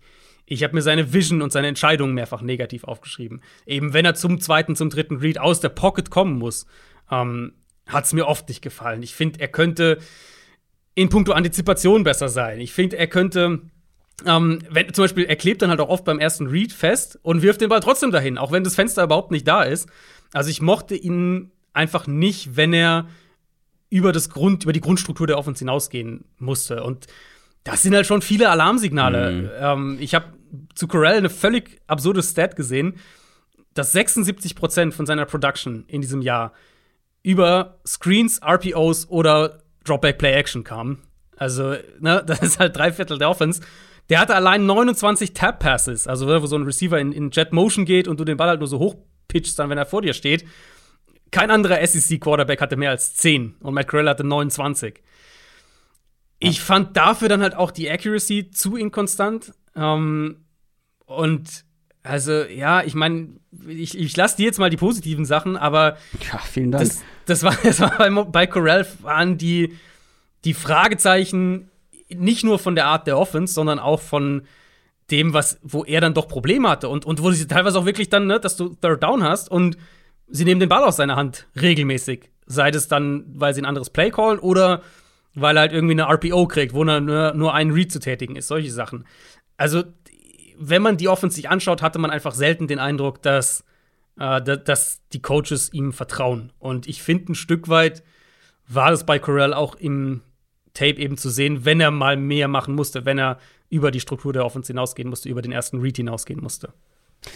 Ja, aber du hast die Bedenken ja schon angedeutet. Die Frage ist, wie groß ist seine Schuld daran, dass diese Offense so aussah? Weil, genau. Ich meine, wir haben es ja gerade in der jüngsten Vergangenheit erlebt mit Justin Herbert, der einfach, ja, eine Offense, in einer Offense gespielt hat im College, die seine Qualitäten quasi versteckt hat. Mhm. Ähm, und wir dachten so, ja, wenn der halt nur das spielt, dann kann der wahrscheinlich nicht mehr. Und letztendlich konnte er in der NFL mehr. Davon kannst du natürlich jetzt bei Matt Corral nicht unbedingt ausgehen. Ähm, deswegen habe ich auch meine Zweifel, deswegen ist er bei mir natürlich auch nicht weit oben, sondern nur auf der 5. Aber es gibt einige Leute, die ihn deutlich weiter oben haben. Und ich glaube, das liegt dann daran, dass sie sagen, okay, wir sehen hier etwas, was dann in der NFL so trainiert werden kann, dass man mit ihm mehr machen kann. Weil er hat natürlich mhm. auch Vorzüge. Er hat natürlich auch Sachen, die ihn auszeigen, was du jetzt noch gar nicht angesprochen hast. Seine Athletik, seine Mobilität. Also, mhm. das ist ein, das ist ein, ähm, ja, einer, der laufen kann, der scramblen ja. kann, der wirklich mobil ist. Ähm, er ist 600 Rushing Yards letztes Jahr, 11 Rushing ja. Touchdowns, also ja, absolut. Ja, und auch ähm, wirklich nicht einer, also auch einer, der wirklich mit Ball unterm Arm ähm, ja, Fenster sehen kann und Räume sehen kann ist dafür für die NFL auf Dauer vielleicht ein bisschen klein und schmal, hatte, glaube ich, mhm. auch schon mit Verletzungen zu kämpfen im College, ähm, aufgrund seiner, seiner Spielart. Ähm, ich finde auch, dass er keinen schlechten Arm hat, so grundsätzlich. Mhm. Aber er ist halt wirklich, wie du schon sagst, halt so ein Ballverteiler gewesen, ne? So ein, also ja. Snap, ja. zack, Pass weg. Snap, zack, Pass weg, Snap, okay, mhm. Pass ist nicht da, dann laufe ich selber. Ja. So, das war halt ja. sehr, sehr limitiert. Und ähm, die Bedenken hast du eigentlich schon alle angesprochen. Ich glaube, ich habe nichts zusätzlich noch. Ähm, also gerade das mit dem ersten Read. So. Ey, manchmal habe ich mich gefragt, ob es überhaupt einen zweiten Read gibt. Oder, ja, ob, oder ob der zweite Read tatsächlich dann laufen, laufen. ist. Also, ja, ja. ja. total. Ähm, also Corral ist halt, was, was, er ist das, was ich als twitchy Quarterback bezeichnen würde. Also twitchy eben so, der bewegt sich schnell, der, das sieht sehr smooth aus, wenn so der erste, wenn der erste Read da ist, ne? Hüfte dreht sich schnell, Release ist gut und schnell. Also das sieht dann schon ganz gut aus. Aber ich finde halt auch, so gerade der Vergleich mit Herbert ist, ist vielleicht gar nicht schlecht, das hier anzubringen. Ähm, bei Herbert hast du halt gesehen, der hat hohe, hohe physische Tools. Mhm. Und die sehe ich bei Corral halt nicht. Und zwar sowohl im Arm, der Arm ist gut, aber er ist nicht Top 10 NFL gut. Und die Athletik ist gut, aber auch da habe ich schon so meine Fragezeichen, wie viel der wirklich in der NFL ähm, am Boden dann macht, weil er ist halt kein, kein Runner im, im Stile von, von Lamar Jackson, Kyler Murray, keine Ahnung, Jalen Hurts. Das ist er nicht. Ähm, Nein. Der wird schon auch in der NFL ein bisschen was am Boden machen können, gerade als Scrambler. Aber du wirst keine Offense um seine Rushing-Qualitäten aufbauen. Und die, ja, also die Offense macht es super schwer, Matt Corral zu evaluieren. Das ist ganz klar. Ich fand halt, dass, oder bei mir im Endeffekt hat das überwogen, was ich gerade gesagt habe, dass ich den Eindruck hatte, es gab einen Grund dafür, dass die Offense so aussah und der Grund war mehr bei Matt Corral als bei den Coaches. Meine größte Stärke für Matt Corral ist der First Read, weil das, also wenn der erste Read da ja, ist, du hast es ja, ja, gesagt, dann ist der Ball schnell raus und dann kommt ja. er auch mit Zug und dann kommt er auch relativ genau. Aber ähm, was willst du halt da, das damit evaluieren ist? Also, also, das ist halt das, was wir letztes Jahr über die Dolphins Offense permanent gesagt haben. Wie willst du Tour evaluieren, ja. wenn der in so einer Gimmick Offense spielt? Und Corral hat halt in der extrem, ja. extrem Version von so einer Gimmick Offense gespielt. Ja. Das ist meine Nummer 5, Matt Corral. Deine Nummer 6, ich fasse noch mal schnell zusammen. Unsere gemeinsame Nummer 7, Bailey Zappi. Meine Nummer 6 ist Carson Strong. Deine ist Matt Corell. Meine 5 ist Matt Corell. Und jetzt kommen wir zu deiner Nummer 5. Ja, ganz kurz noch, wo hattest du Corell dann? Also, was hättest du als Runden, grobe Rundenempfehlung? Also Ende 2, Anfang 3 habe ich mir okay. aufgeschrieben. Ja, ich habe in Mitte 2, also sind wir nicht so weit voneinander weg. Ja. Äh, ja, meine Nummer 5. Dann bin ich ja sogar niedriger als du, aber vielleicht, ich bin ja, bin ja grundsätzlich so ein, äh, so ein Dauder äh, bei vielen Spielen. Aber bei mir würdest du keine erste Runde voll kriegen mit 32 Spielern, so viel ist klar. Ja, ist auch fair. Ich meine, ich rechne natürlich Positional Value dann, wenn ich mein Big Board erstelle, schon ja. auch mit ein und dann rutschen die Quarterbacks einfach ein bisschen Ja, hoch. ich mecker dann ja auch nicht. Also es gab ja schon ja. in der Vergangenheit öfter mal Quarterbacks, wo ich gesagt habe, ja, ich hätte ihn jetzt eher Ende Runde 1. Wenn er dann halt irgendwie Top 15 geht, ist das ja mhm. auch okay mit Positional Value. Aber gut, machen wir weiter mit deiner 5. Ja, meine 5 ist Kenny Pickett. Wow. Sehr gut. Nee, Moment, nicht wow, wie du denkst. Ach so. Sondern wow, haben wir den tiefer als der Konsens. Ach so, du hast den auch. Das ist meine Nummer vier. Ja, ich hätte jetzt gehofft, du hast den irgendwie auf der Eins oder so. Es haben viele Leute Kenny Pickett auf der Eins und ja, ja. ich war schon selber überrascht von mir und ich kann jetzt zwar ähm, vielleicht kurz einleiten bei Kenny Pickett. Viele mhm. Leute haben Kenny Pickett von Pittsburgh auf der Eins oder auf der Zwei. Viele haben ihn sehr, sehr hoch. Und mhm. ich war, also bei mir lief der Prozess so ab, ich habe erstmal wirklich nur Tape geguckt von so diesen Top Prospects. Mhm. Und da war Kenny Pickett schon bei mir nur, in Anführungszeichen, auf der 3. Und dann gab es halt noch so ein paar andere Themen. Dann wurde die Hand gemessen und dann. dann hat man sich seine Hände angeguckt und nein, ehrlich gesagt hat ihn noch jemand anderes überholt. Ähm, aber ich war schon von, ich war schon überrascht, dass ihn viele überhaupt so hoch haben. Ich hatte gehofft, dass du ihn hoch hast, aber ähm, wir sind dann beide etwas skeptischer bei Kenny Pickett. Wollen wir, wollen wir über den Elefant im Raum direkt zu Anfang sprechen? Ja, komm, komm. Also, äh, pack Kenny das Metamaß aus. Kenny Pickett, ganz kurz zur Einleitung, hatte ein herausragendes äh, Jahr bei Pittsburgh. Hat diverse School Records gebrochen, war vier Jahre Starting Quarterback. Drei davon waren nicht gerade berauschend und jetzt das vierte war wirklich so, mhm. dass er zu einem der Top Prospects in diesem Draft geworden ist. Wie gesagt, ich hatte ihn auf drei und dann hat man seine Hände vermessen und da kam raus, dass er, seine Hände sind 8,5 Inches groß. Und normalerweise sagen wir ja auch generell, was die Größe eines Quarterbacks, oder ich glaube, wir sind beide ja so, dass wenn ein Spieler zeigt, wenn man auf Tape sieht, dass er richtig, richtig gut spielen kann, dass er auf einem Top-Niveau spielen kann. Jetzt mal komplett mhm. positionsunabhängig. Dann kann man gewisse Parameter vielleicht ein bisschen ignorieren. Devontae ja. Smith zum Beispiel letztes Jahr, ja, der war leichter als jeder andere, aber vor allem du hast ja gesagt, ist egal, das ist ein Top-Receiver. Er spielt halt auch nicht so, ne? Das ist so dann, also wenn du so einen extremen Wert hast, wo du sagst, der Ja. Devonta Smith ist super leicht, ja, okay, aber er gewinnt 80% seiner Contested Catches, dann ist es mir relativ wurscht, ob der leicht ist oder nicht. Kyler Murray, zu klein, haben wir gesagt, nee, ist der beste Quarterback in der Draftklasse. Ist egal, der, wenn du eine gewisse, ein gewisses Maß erfüllst, sozusagen, eine gewisse, ein gewisse, äh, eine gewisse Benchmark erreichst, dann sollte das kein Problem sein. Vor allem, weil bewiesen ist, und ich habe da ein paar Studien noch dazu extra gelesen, die Größe der Hände, es gibt keinerlei Korrelation zu einer Fumble Rate. Es gibt so gut wie keine Korrelation zu ähm, kaltem Wetter, also Performance in kaltem Wetter. Also man sagt ja, wenn es kalt ist, ähm, dann hast du mit kleineren Händen Probleme. Da wurden halt wirklich sämtliche Quarterbacks angeguckt und das Ding ist aber, Nass wo vor allem, oder? Ich glaube, Bitte? also wenn es regnet vor allem, ist die. Ja, auch kalt, aber ja, äh, nennen wir es Bad Weather. Ich äh, lass Mhm. mich, ich habe ich hab die Studie extra ähm, gescreenshottet. ähm, hier war die Rede, nee, tatsächlich von kaltem Wetter. Ja, okay, Also weil Regen ist, glaube ich, das, was viele anbringen, so wenn der Ball halt nass ist, dass du Klar. dann. äh, Also Kenny Pickett wird natürlich immer mit Handschuhen spielen, das kann man schon mal vorweg sagen. Das hat er auch im College gemacht. Also Ja. das ist auch direkt auffallend, weil das machen wenige. Ähm, das Ding ist halt, die kleinsten Hände von Quarterbacks aktuell in der ganzen NFL sind neun Inches groß. Und wenn man, also ist, also man hat, glaube ich, schwierig, man hat, glaube ich, kein Gefühl dafür, ähm, was das bedeutet, neun Inches groß. Also man misst von Daumen, also wenn man die Hand komplett ausspreizt, ähm, von Daumen zum kleinen Finger. Ja, zu den äußersten Punkten. Also die, die. Wingspan der Hand im Prinzip. Genau. Könnt ihr euch vorstellen. Die weiteste Entfernung zwischen Daumen und äh, kleinem Finger. Und 9 Inches sind so um die 22 Zentimeter, richtig? Äh, Müsste- 23,5, weil ich habe äh, gemessen auf exakt, ich kam auf ziemlich exakt 9 Inches.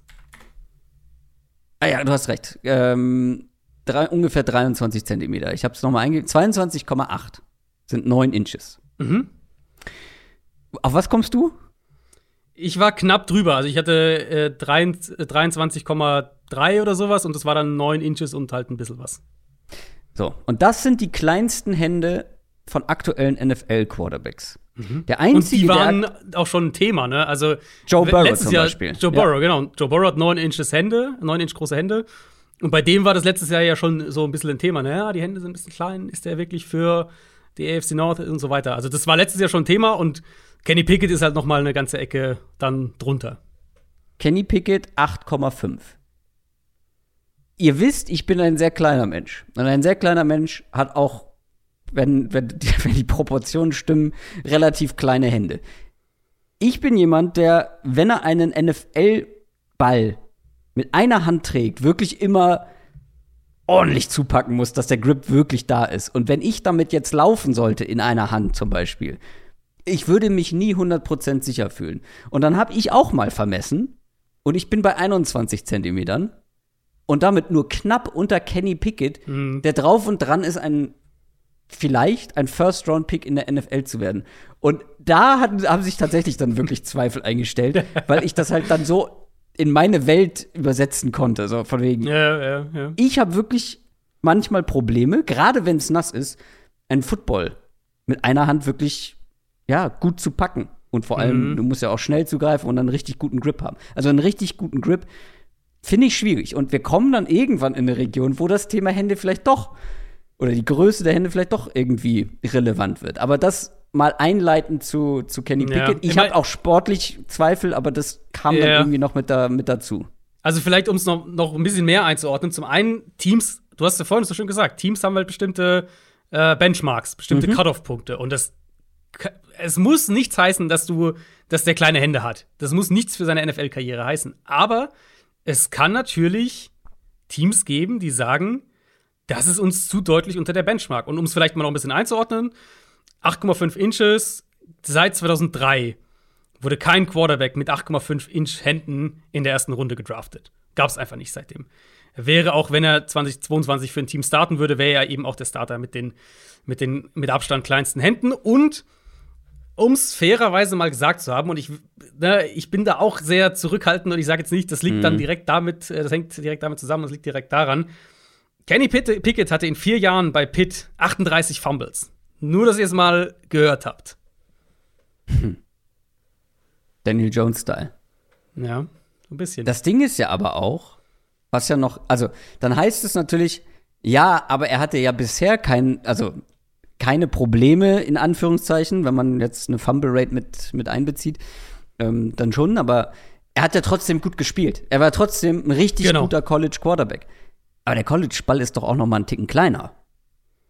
Äh, ich glaube ja. Ich glaube, der, der NFL-Ball ist ein klein wenig, ähm, ist ein klein wenig größer. Ähm, nicht viel, so aber sein. ein bisschen. Nicht viel, aber ein bisschen. Wie gesagt, der wird immer mit zwei Handschuhen spielen, so wie wir das von, von Teddy Bridgewater zum Beispiel auch kennen. Ja, und das wird natürlich, was den, gerade was den Grip angeht, wird das natürlich schon helfen. Für mich ist es in erster Linie wirklich, weil ich jetzt auch nicht, also anhand seines Tapes hätte ich jetzt nicht gesagt, oh, hat der vielleicht kleine Hände, der scheint ja Probleme mit dem Ballgrip zu haben. Ähm, also ganz ehrlich, als ich es wusste und ihn dann bei der Combine gesehen haben, da sahen die Hände aus, als wären sie geschrumpft worden. Aber klar, genau, das ist dann genau, in meinem Kopf dann, passiert, aber trotzdem. Genau, man hat es dann natürlich im Kopf. Ja. Vom Tape her würde man das nicht äh, sagen, wenn man es nicht weiß. Ähm, für mich ist wirklich der, der größte Punkt mit dieser Handgrößen-Thematik bei, bei Kenny Pickett ist der, ob es halt jetzt Teams gibt, die ihn runtergraden deswegen. Oder die sagen, Safe. das ist halt kein, den, den, können wir nicht Top, was weiß ich, Top 20 nehmen, weil das ist zu krass unter unserer Benchmark. Ich glaube, unter den 32 Teams gibt es zu 100% welche, die ihn hm. ganzes Stück nach unten setzen.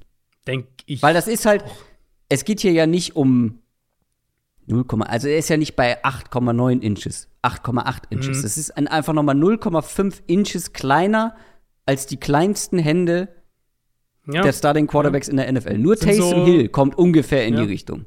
Zwei Zentimeter oder sowas, ne? Ist dann ist der Unterschied ungefähr. Knapp zwei Zentimeter. Mm, ja, müsste nicht ganz, glaube ich, aber so um den Dreh. Ja, mhm. Äh, das ist nicht wenig. So. Ähm, aber, also die, wir sind ja trotzdem, also wir haben ihn ja jetzt wirklich beide nicht we nur wegen der Hände ein nein. Stückchen tiefer nein, nein, runtergesetzt. Ich wusste das noch gar nicht, als ich ihn analysiert genau. habe. Da wusste ich das noch gar nicht. Genau, das war ja bei mir ähnlich. Es hat ihn dann noch ein anderer überholt und meine Skepsis bei ihm wurde halt nicht kleiner dadurch, sagen wir es so. Du hast ihn jetzt auf der 5, ich habe ihn auf der 4. Die große Frage, glaube ich, bei Kenny Pickett ist, wie viel ist da sportlich noch Luft nach oben? Der mhm. wird 24 sein, wenn die Saison losgeht. Ja. Der hat jetzt einen Riesensprung gemacht in seinem vierten College-Jahr. Und er wirkt auch schon recht weit, so in vielen, vielen Bereichen. Mhm. Ähm, geht durch seine Reads, hat ein gutes Gespür für Druck. Ähm, in der Pocket ähm, sieht das gut aus, was er macht. Er spielt mit Antizipation. Aber wie viel Luft ist da noch nach oben für dich? Ja, nicht viel. Deswegen habe ich ihn auf fünf. Ja. Ähm, ich habe das, hab das auf Twitter äh, geschrieben, jetzt gerade diese Woche am, am Mittwoch, ähm, dass ich viel zu häufig in dieser Quarterback-Draft-Klasse in meinen Notizen das Wort Game Manager stehen habe. Mhm. Und das, finde ich, beschreibt auch so ein bisschen in, in, dieser Klasse, dass du halt Quarterbacks kriegen kannst, die, diese, die so eine Game Manager-Rolle ausfüllen können oder sich in so einen entwickeln können, aber halt nicht die Upside für viel mehr haben. Und Pickett ist für mich der Posterboy dafür. Das, das ist das Paradebeispiel dafür. Der gut darin ist, konstant positive Plays aufzulegen. Mhm. Also der nimmt den Checkdown, wenn der Checkdown da ist, der nimmt die schnelle Completion underneath, wenn die da ist. Das ist ein guter In-Rhythm-Passer, also ne, Dropback, zack, erster, zweiter Read, Ball ist raus, fünf Yards, sechs Yards, nächstes Down und weiter. Ähm, ich finde, der verschafft sich gegen, gegen schnellen Druck, verschafft sich teilweise auch ganz gut Zeit. Der will auch in der, innerhalb der, der, der Passstruktur, innerhalb der Playstruktur arbeiten. Ähm, Im Gegensatz zu Corell zum Beispiel, finde ich, ist er da deutlich weiter und, ja. und deutlich stabiler ja. schon. Absolut. Der hat ganz gute Mechanics, dadurch mhm. eben auch bei Pickett ein gewisser Floor, was, was, was Konstanz in seinem Spiel einfach angeht. Das wird sich auch auf die NFL ähm, übertragen. Ich finde auch so die gesamte, gesamte Wurfbewegung bei, bei Pickett ist ähm, so eine, ich habe das als Full-Body-Geschichte aufgeschrieben, also eine Tritt in den Wurf rein, die Hüfte geht mit, das, das, das hintere Bein, also nicht das Standbein, pusht mit nach vorne. Es sieht alles sehr rund aus bei ihm. Und man sieht halt, dass er, du hast ja gesagt, vier Jahre, der hat über 50 College-Starts. Also der, der, hat schon ein paar Tage jetzt äh, Football-Training und Football-Spiele auch hinter sich. Ähm, ja, vor allem ist er auch noch teilweise zwei Jahre älter als andere. Ja, genau, genau. Also der ist einfach, der ist einfach in der, in der, in der Entwicklung halt, was das Alter angeht, schon deutlich weiter als die meisten anderen jetzt auch in der Klasse. Ähm, aber ich glaube halt, also ich habe mir eben aufgeschrieben, Pickett macht viele Sachen gut, aber ich sehe keine Elite-Trades und kein Elite-Potenzial. Und das fasst für mich so auf in einem Satz so ein bisschen zusammen. Und ich denke eben nicht, dass er viel mehr als ein Game Manager werden wird auf dem nächsten Level. Ich, hab, ich musste häufig an so eine Art Jimmy Garoppolo tatsächlich denken, weil ich auch bei Pickett fand, dass er ganz gut den Ball wirft, wenn er in der Bewegung ist. Also wenn er so ne, aus, aus so einer, so einer Play-Action-Bootleg-Offense könnte ich mir vorstellen. Ähm, aber da ist halt dann echt die Frage, wie, wie hoch pickst du so einen Quarterback? Das hat einen Value, mhm. wenn der auf seinem Rookie-Vertrag ist. Das ist nochmal eine andere Geschichte. Aber wie hoch pickst du so einen Quarterback, wenn, der, wenn du sagst, der hat die Chance, eine Art Jimmy Garoppolo zu werden? Tony Romo hört man häufig. Der hat auch kleine Hände.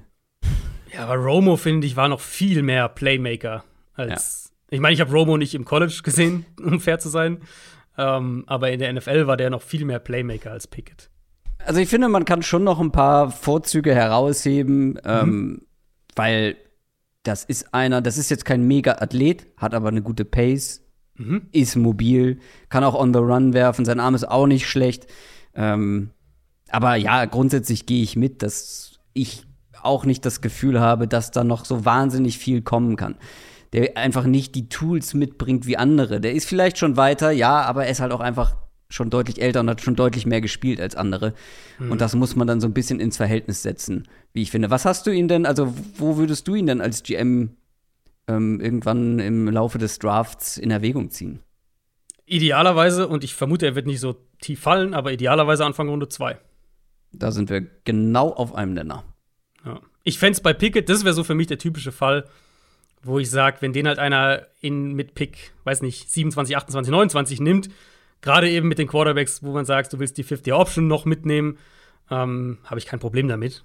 Ja. Ich habe ihn bei mir im, in meiner Tabelle habe ich ihn stehen mit halt Ende Runde 1, Anfang Runde 2, aber ja. Value fährt er für mich halt eher dann in Runde 2. Ja, für mich gefühlt auch.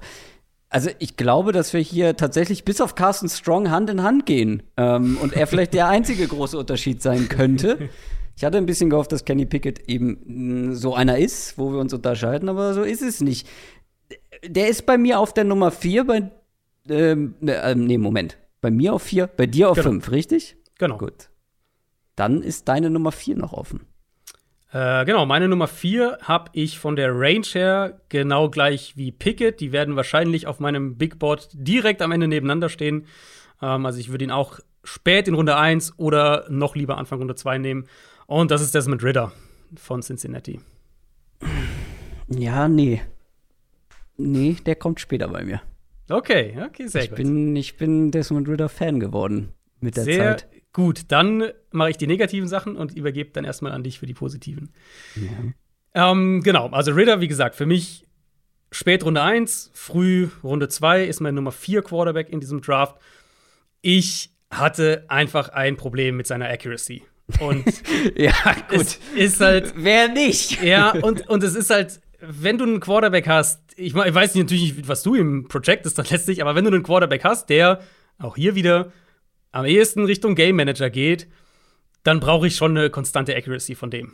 Um, ähm, und das ist ja. bei ihm einfach nicht gegeben. Und das ist auch, finde ich, teilweise schwer zu erklären, weil ich finde, die Mechanics sind in meinen Augen nicht so wirklich das Problem. Aber er hat halt wirklich mm. auf jedem Tape diese Accuracy-Wackler drin wo der Ball, wo du eigentlich denkst, okay, das ist eigentlich, das sieht gut aus, die Füße sind richtig, die, der, der, die Wurfbewegung sieht rund aus, er kriegt keinen Hit beim Wurf oder sowas. Und der Ball ist einfach drei Yards daneben oder fünf Yards daneben. Also, das hat mich sehr gestört. Mhm. Insgesamt fand ich ihn als Passer einfach, ich würde es mal sagen, inkonstanter, als ich es mir erhofft hatte, für diese Art Spieler. Ich musste so ein bisschen, ich fand, ich weiß nicht, ob du einen Vergleich für ihn hast, ich musste so ein bisschen an Alex Smith bei den Chiefs denken. So diese Art High ja, also so, so hohe Sicherheit, äh, wenig Fehler, gibt dir ein bisschen Rushing-Potenzial ja. und so. Ähm, und dafür aber ist er mir halt noch zu inkonstant, deutlich zu inkonstant als Passer. Geht auch für sein, für sein Pocket-Verhalten, da finde ich, ist, ist Ritter teilweise zu, zu langsam, reagiert zu spät auf Druck. So die ganze Pocket-Präsenz fand ich war auch da wieder up and down.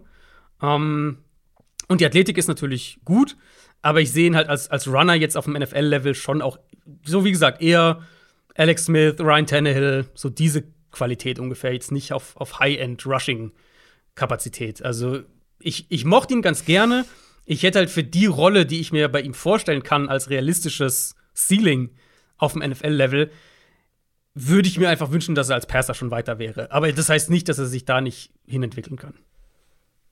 Also ich habe grundsätzlich ein etwas anderes Bild von Desmond Ritter ähm, als viele andere und vor allem als du. Also ich habe gar nicht so diesen Game Manager Eindruck bekommen. Okay. Tatsächlich. Für mich, ich mag zum Beispiel den Arm lieber als scheinbar viele andere. Und ähm, die, die Armstärke hat mir besser gefallen. Ich fand auch, dass in vielen Berichten über ihn die, die Vertikalität in seinem Spiel, die es durchaus geben kann, ein bisschen hinten übergefallen ist. Dass auch er einer ist, der das ganze Feld bespielen kann und es auch schon gemacht hat, dass er ähm, die Mitte des Feldes bespielen kann, tief gehen kann. Und vor allem finde ich, ähm, sehe ich oder ich persönlich sehe seine Mobilität deutlich positiver als du. Also, wenn ich an einen Alex Smith und einen Ryan Tannehill denke, habe ich nicht unbedingt eine Mobilität im Kopf. Und ich fand, das hat man auf Tape schon gesehen, dass er scramblen kann, es wenig macht, weil du hast es auch schon gesagt, er ist sehr auf Sicherheit bedacht. Er hatte in den letzten sieben Spielen seiner College-Karriere zwei Turnover-worthy Plays. Mhm, also der mhm. geht kein Risiko ein. Und da kann natürlich schnell dieser Game Manager Eindruck entstehen. Ähm, er läuft wenig, aber wenn er läuft, finde ich, sieht man eine gewisse Explosivität. Bei der Combine hat er das ja eigentlich nur bestätigt. Der ist die schnellste ähm, 40-Jahr-Zeit gelaufen mit 4,49. Also nicht gerade langsam für einen Quarterback. Schneller mhm. als viele andere. Schneller zum Beispiel als ein Russell Wilson ähm, bei der Combine. Und ich finde, das wird ein bisschen unterschätzt. Ähm, jetzt muss ich kurz mal ähm, überfliegen, was, was, was ich sonst noch auszusetzen habe. Ich kann vielleicht kurz, da kurz ein, einhaken, ja, wenn du suchst, weil ich, ähm, weil ich dazu noch was sagen wollte. Die 40 Yards bei der Combine war auf jeden Fall top. Ich finde halt, Ritter ist ein guter Straight-Line-Runner, aber kein, für mich war er kein, ja. genau, kein High-End-Runner so im Gesamtpaket. Deswegen, ich, ich der, der wird, äh, der, der gibt dir da mehr Value als Matt Corral zum Beispiel auf dem nächsten Level. Und Alex da, Smith und Ryan Tannehill für mich. Ja, ich weiß nicht. Vielleicht, vielleicht sehe ich die zwei auch irgendwie dann positiver als Runner als du. Ähm, ich finde, dass Smith in seiner, in seiner Hochphase ein absolut solider Runner war und Tannehill das auch immer wieder mal sein kann. Und, und da sehe ich Ritter halt dann eher auf dem nächsten Level, so diese mhm. solide Runner-Kategorie, der dir halt irgendwie, keine Ahnung, in der NFL 300 Yards rausholt oder sowas am Boden, aber halt nicht viel mehr. Ähm, und für mich war der, der Vergleich, der ist immer mehr so gewachsen in diese Richtung. Alex Smith und diese, diese, dieser, ich sag's mal, so eine Mischung aus vorsichtig und bedacht, was nicht negativ sein muss. Ähm, vorsichtig und bedachte Stil als Passer hat mich halt noch mehr in diese Alex Smith-Richtung geschubst, weil das war ja genau mhm. sein, sein, sein Spiel. Ähm, ja, und ich glaube, mit Ritter kannst du gut was. Mit Ritter in der richtigen Offense kannst du auf jeden Fall in der NFL Spiele gewinnen. Und ich fand ihn da von der Projection her, auch wo ich ihn vielleicht mir in zwei Jahren vorstellen kann, positiver eben als zum Beispiel Pickett. Deswegen habe ich ihn über Pickett und deutlich positiver mhm. Als Corral. Deswegen habe ich ihn auch deutlich über Corral. Ähm, aber ich denke, dann sehe ich bei Ritter das Upside zum einen geringer als du und ja. ich finde halt dafür, dass er diese Rolle, die ich ihm in der NFL zutraue, ausfüllen kann, dafür ist Ritter in meinen Augen noch zu inkonstant als Passer. Ich sehe vor allem mehr Upside als viele andere. Also zum Beispiel PFF nennt ihn in ihrem Draft Guide, nennen sie ihn äh, NFL-ready oder einer der, der am meisten NFL-ready ist. Und das finde ich tatsächlich gar nicht mal, aber ich sehe dafür das Ceiling höher, weil ich mhm. finde, dass er viele Tools mitbringt, dass wenn man die angeht, und ich bin überhaupt kein Mechanics-Experte bei Quarterbacks, ähm, aber es gibt natürlich andere, die das sind und da lasse ich mich dann natürlich ein bisschen, da belese ich mich dann gerne und ähm, da hieß es dann schon, dass er halt eine inkonstante Technik hat ähm, und da auch irgendwo seine, seine Accuracy natürlich drunter leidet. Und wenn mhm. der mhm. ähm, daneben wirft, dann wirft er so richtig daneben. Das sind dann nicht Feinheiten. Ja, ja. Das müssen dann irgendwo in seiner Mechanik Aussetzer sein. In irgendeiner Form oder wie auch immer. Und ich glaube, und zumindest ist man, ist das mein Eindruck so auch aus den letzten Jahren, dass es viele Teams, viele Coaching-Staffs in der NFL gibt, die halt solche Probleme ganz gut in den Griff bekommen können. Das heißt nicht, dass es passiert. Es kann natürlich gut sein, dass Desmond Ritter in zwei Jahren immer noch diese krassen Accuracy-Schnitzer drin hat und das immer noch nicht auf, auf einen Deckel bekommt. Klar, aber für mich ist Desmond Ritter einer, der eben viele der anderen Tools mitbringt, dass wenn man seine Schwächen gefixt bekommt, und in meinen Augen sind es halt keine, die man nicht fixen kann, ähm, dann sehe ich halt echt ein, ein gutes Ceiling, äh, jede Menge Upside in seinem Spiel.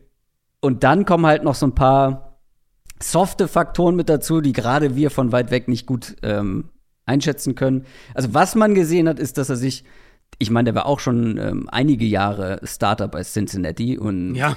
Ja, ja, klar. Ich meine, der, hat fast 11.000 Passing Yards für ja. äh, 11.000 Passing Yards und ähm, 116 Total Touchdowns für, für Cincinnati. 41 und 5 Record.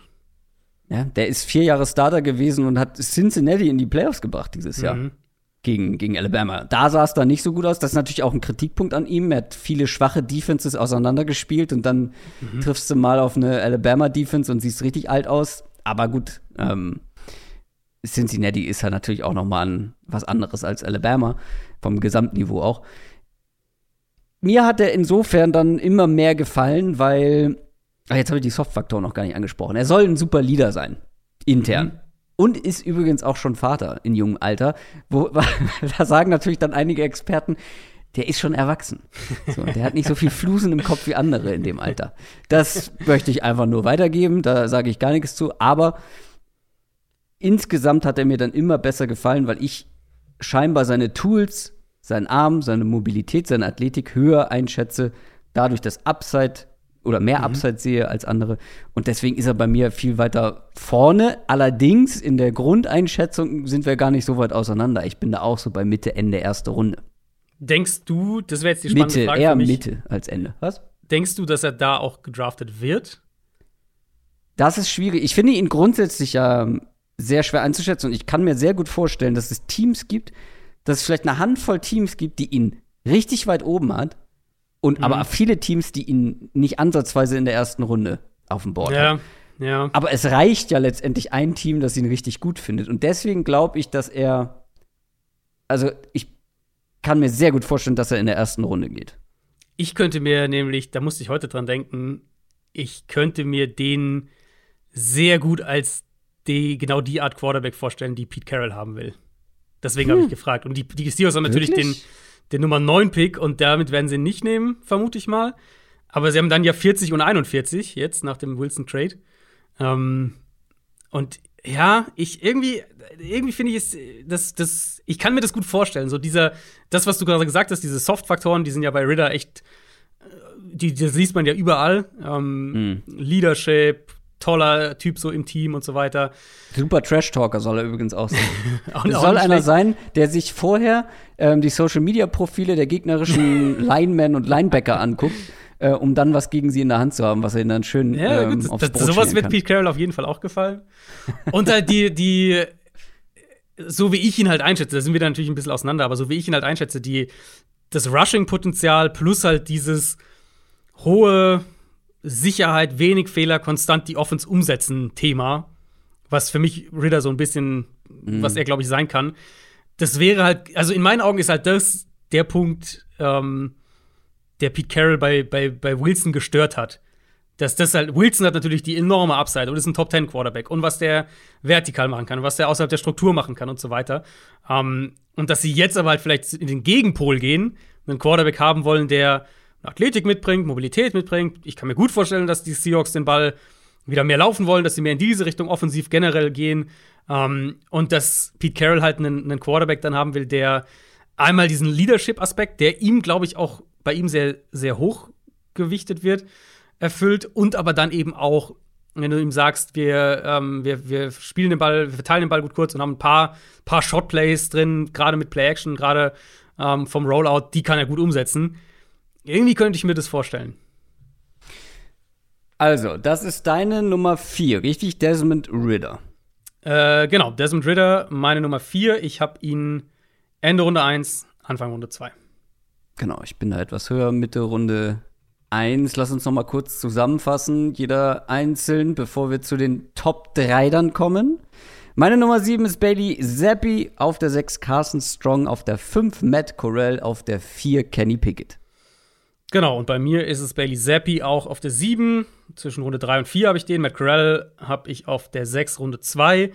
Pickett auf der 5. Den idealerweise Anfang Runde 2 er und Ritter, Desmond Ritter auf der 4, Ende Runde 1, Anfang Runde 2. Die Nummer 3 haben wir jetzt beide noch nicht revealed, richtig? Mhm. Dann würde ich mal anfangen mit meiner Nummer 3. Ja, beziehungsweise du hast äh, noch nicht gesagt, wo Nee, bei dir Ich ist. Ja, okay, ja. du hast ja auch noch nicht gesagt, wo Carson Strong ist. Richtig, richtig. Meine Nummer 3 ist Malik Willis. Okay, sehr gut. ich hatte gehofft, Ich, äh, dass wir eine andere, dass wir da noch mal äh, unter, uns unterscheiden. Äh, ja, ähm, ich kann auch verstehen, wenn man den höher hat. Malik Willis, Liberty Quarterback, ähm, ist der am meisten gehypte Spieler in diesem Draft-Prozess, glaube ich, und der polarisierendste Spieler in diesem Draft-Prozess, Mhm, zumindest was die Quarterbacks angeht. Und natürlich nach diesem Combine-Auftritt von ihm. Vor allem, das Ding ist, wer bei Lama Jackson damals gesagt hat, das ist schwer, den für die NFL zu prognostizieren. Viel Spaß mit Malik Willis. also, ich bin teilweise wirklich lost und ich kann komplett, ich kann sogar verstehen, wenn man den irgendwie nur auf der 6 zum Beispiel hat. Hm. Also, Malik Willis ist ein absurd guter Athlet mit einem mega Arm, ein beeindruckender Runner. Ich fand, ich habe irgendwo gelesen, äh, den Vergleich Jalen Hurts mit Turbo. ähm, Ja, weil, ja. weil es ist halt nicht so ein shifty Lama Jackson Nee. Runner, es ist aber auch nicht so ein äh, ja, so eine, so, so, so eine Dampflok, wie, wie Cam Newton es beispielsweise war. Es ist wirklich Jalen Hurts mit Turbo, mit Mhm. noch viel mehr Speed, mit noch einer, der noch viel dynamischer und explosiver ist. Sehr schwer zu tackeln, ist als Passer gefühlt am besten, wenn er on the run ist, on the move, wenn er improvisiert. Und halt mit seinem Arm kann der wirklich von jeder Base werfen. Aber jetzt übergebe ich dir das Wort, weil du scheinst ihn ja etwas höher zu haben. Bevor wir über seine, ja. ja, äh, auch teilweise größeren Fragezeichen sprechen, kannst du ja mal Mhm. Die's erzählen, warum du den ohne, so ohne. Zweifel gibt, äh, ganz klar. Es gibt halt einen Quarterback in diesem Draft und wir haben es jetzt oft genug gesagt, das ist keine sonderlich starke Klasse. Es gibt einen Quarterback in diesem Draft, der in meinen Augen Top 10 Upside hat und das ist Malik Willis. Qualität im Arm, hast du schon angesprochen, der, der feuert Bälle 30 Yards die Seam Route runter, kann aus der Bewegung jeden Wurf. Ich fand ihn auch gerade, wenn er, wenn er eben on the run den Ball wirft, fand ich ihn sehr, sehr smooth. Das sah meistens sehr gut aus. Der, der trifft die Outroute von der Far Hash, also von der, von der linken Hash quasi die Outroute dann nach rechts. Der trifft den Ball 50 Yards tief, kurz bevor bei ihm der Pass Rush einschlägt. Ähm, ich mochte den Release bei, bei Malik Willis. Wenn es sein muss, dann eben auch mal von, einer geänderten, von einem geänderten Winkel. Dann ist es mal der Sidearm-Wurf, wenn halt der Pass Rush schon da ist. Generell aber Release fand ich war schnell, war, war relativ konstant auch. Der Zip natürlich auch über die Mitte war bei ihm da. Und er ist ein aggressiver Quarterback und ein aggressiver Passer. Und das hat mich bei ihm insbesondere eben im Vergleich zu der restlichen Klasse, dieses Gesamt, dieses Paket schon mal hat mich bei ihm ähm, oder hat, hat mir bei ihm sehr gut gefallen. Ich finde halt auch nicht, dass er nur diesen Raketenwerfer hat, was den Arm angeht, sondern dass er auch Touch drin hat, dass er auch Bälle gu- gut platziert, ähm, aufs zweite, aufs dritte Level. Er kreiert halt gegen Druck. Das haben schon, Mhm, das äh, das, allein das kann halt kaum ein Quarterback in dieser Klasse. Die Line war nicht gut, die er hatte. Die war sogar ziemlich schlecht, ehrlicherweise. Also, wenn ihr ein Beispiel wollt, schaut euch das Ole Miss-Spiel an. Da wurde die Line, äh, quasi bei jedem Snap wurde die Line verprügelt. Und er rettet sie halt regelmäßig.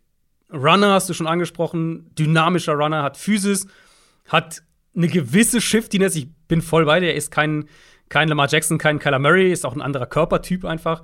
Ähm, aber Willis hatte schon 2020 über 1000 Rushing Yards, äh, 43 Broken Tackles ähm, und jetzt vergangene Saison dann auch noch mal knapp 900 Rushing Yards und 13 Rushing Touchdowns. Die Explosivität Nicht schlecht für einen Running Back. nicht schlecht für einen Running Back, ja. Die, die Explosivität als Runner finde ich bei Willis echt stark. Du wirst bei ihm, ich habe das jetzt bei Corell gesagt und bei Ritter ein bisschen weniger, aber bei Willis wirst du eine Offense um seinen Rushing-Stil aufbauen können in der NFL, um, um seine Rushing-Qualitäten. Mhm. Ähm, wenn seine Base sauber ist, finde ich, ist der, ist, ist, wenn seine Base sauber ist, dann, dann ist er auch akkurat als Passer. Ja, haben wir bei der Combine gesehen. ja, das ist Aber auch auf Tape oder wie oft auf Tape ist die ja, große Frage. Äh, genau, genau. Ähm, und ich verstehe komplett die Kritik. Also die, die ist auch völlig berechtigt. Deswegen haben wir auch gesagt, also keine, kein Quarterback in der Klasse wäre in der Top 4 im letzten Jahr gewesen. Es gibt halt keinen Quarterback-Prospect in meinen Augen in dieser Klasse, wo ich sage, das ist der, der komplette, das Komplettpaket. Und ich persönlich tendiere dann halt eher zu dem Quarterback, der, ähm, der die High-End-Upside hat, bei all den Kritikpunkten. Und die Kritikpunkte sind vielseitig bei Malik Willis. Er hält den Ball viel zu lange. Das ist teilweise echt mhm. eklatant. Ähm, da, das wird in der NFL auch noch ein Problem sein und daran wird er arbeiten müssen. Wir sehen es ja gerade äh, bei Justin Fields, der das Problem auch hat. Accuracy ist inkonstant, überhaupt keine mhm. Frage. Mhm. Ähm, ich finde auch, er muss in seinem ganzen, sein ganzer Prozess muss noch deutlich schneller werden. Da, also gerade auch zum Beispiel ganz simples Ding. Mitte des Feldes hat er kaum, kaum, äh, hat er kaum bedient. Ja. Ähm, da muss er deutlich, das wird in der NFL auch ein großer Lernprozess für ihn sein. Und der, ich finde auch so technische Sachen. Also sein Dropback zum Beispiel ist unsauber. Da werden, teilweise hatte ich den Eindruck, dass, dass bei Willis die Schritte im Dropback zurück, also das Zurückfallen lassen quasi, dass es fast mehr improvisiert als, als koordiniert aussieht. Er hat auch immer wieder mal diesen. Das, ja.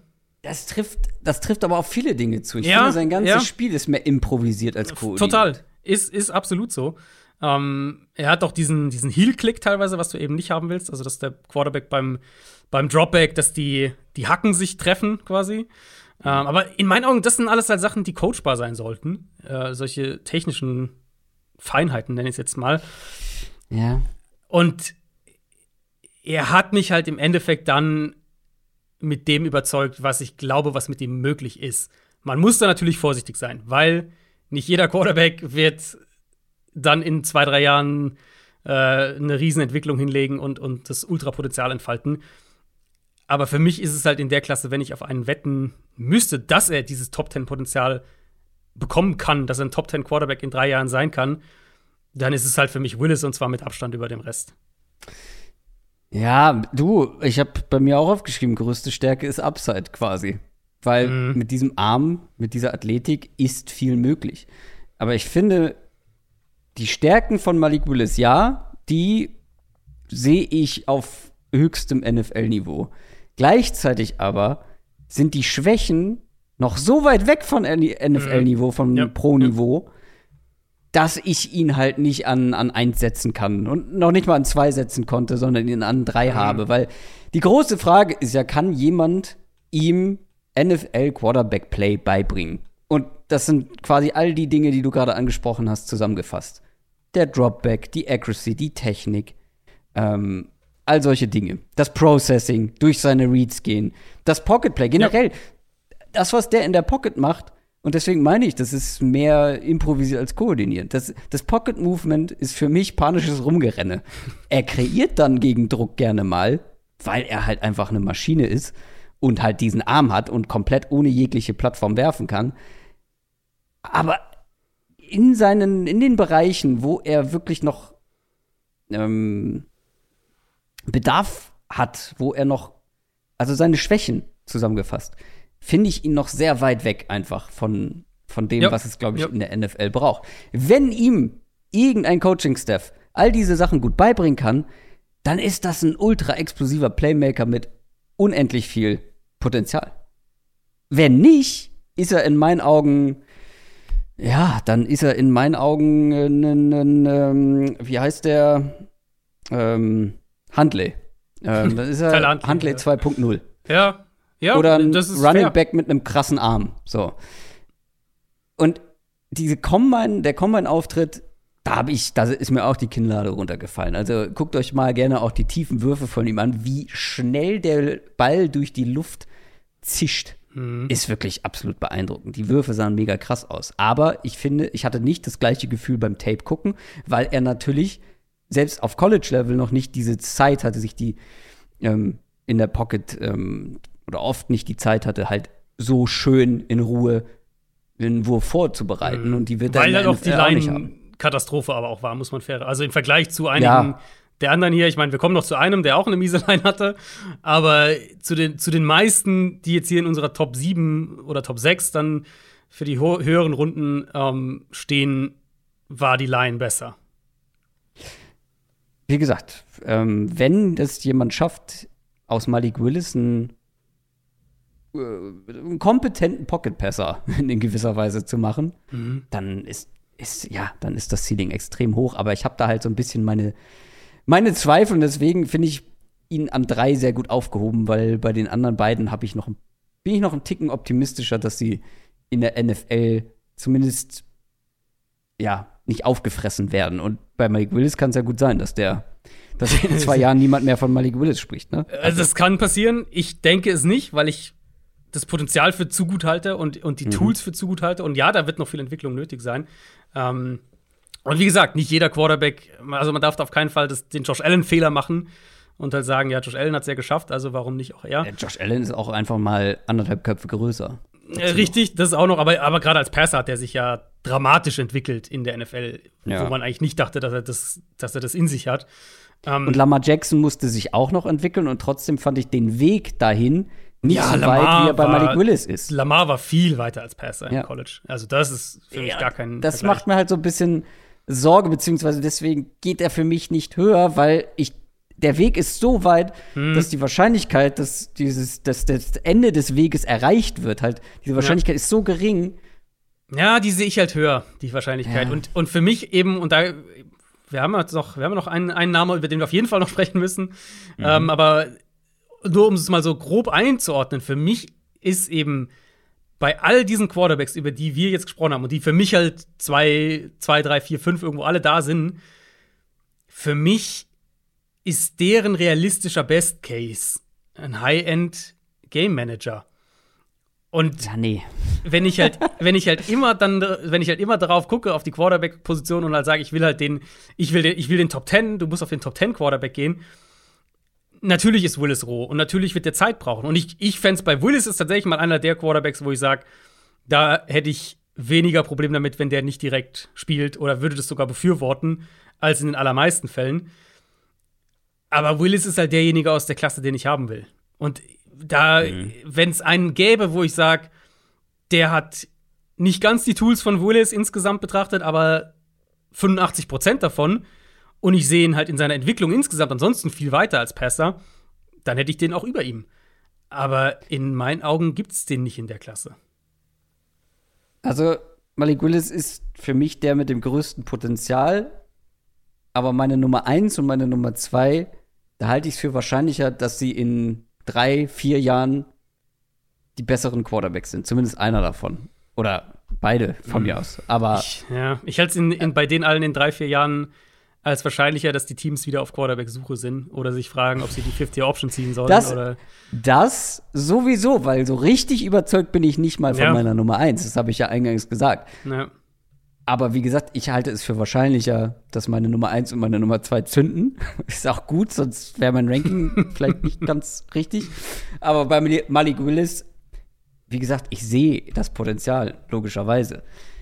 Aber da muss noch sehr viel passieren. Das ist meine Nummer 3 gewesen. Malik Willis, Liberty. Und wer ist deine Nummer 3? Ich vermute fast, dass wir dann. Also, ich schätze mal, es ist durchgekommen, dass Malik Willis meine Platz 1 ist. ich glaube, das habe ich, hab ich nicht versteckt.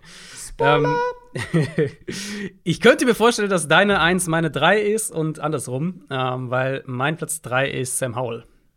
Das ist absolut richtig. Ähm, North Carolina Quarterback. Dann äh, starte ich mal wieder mit dem Negativen. Ich glaube, so rum funktioniert es eigentlich am besten. Dann kannst du erstmal ins Positive danach gehen. Also, was man bei, bei Howell sagen muss, aus, auf der negativen Seite, ist, er will manchmal zu viel als Passer. Also attackiert enge Fenster oder attackiert Fenster, die gar nicht da sind.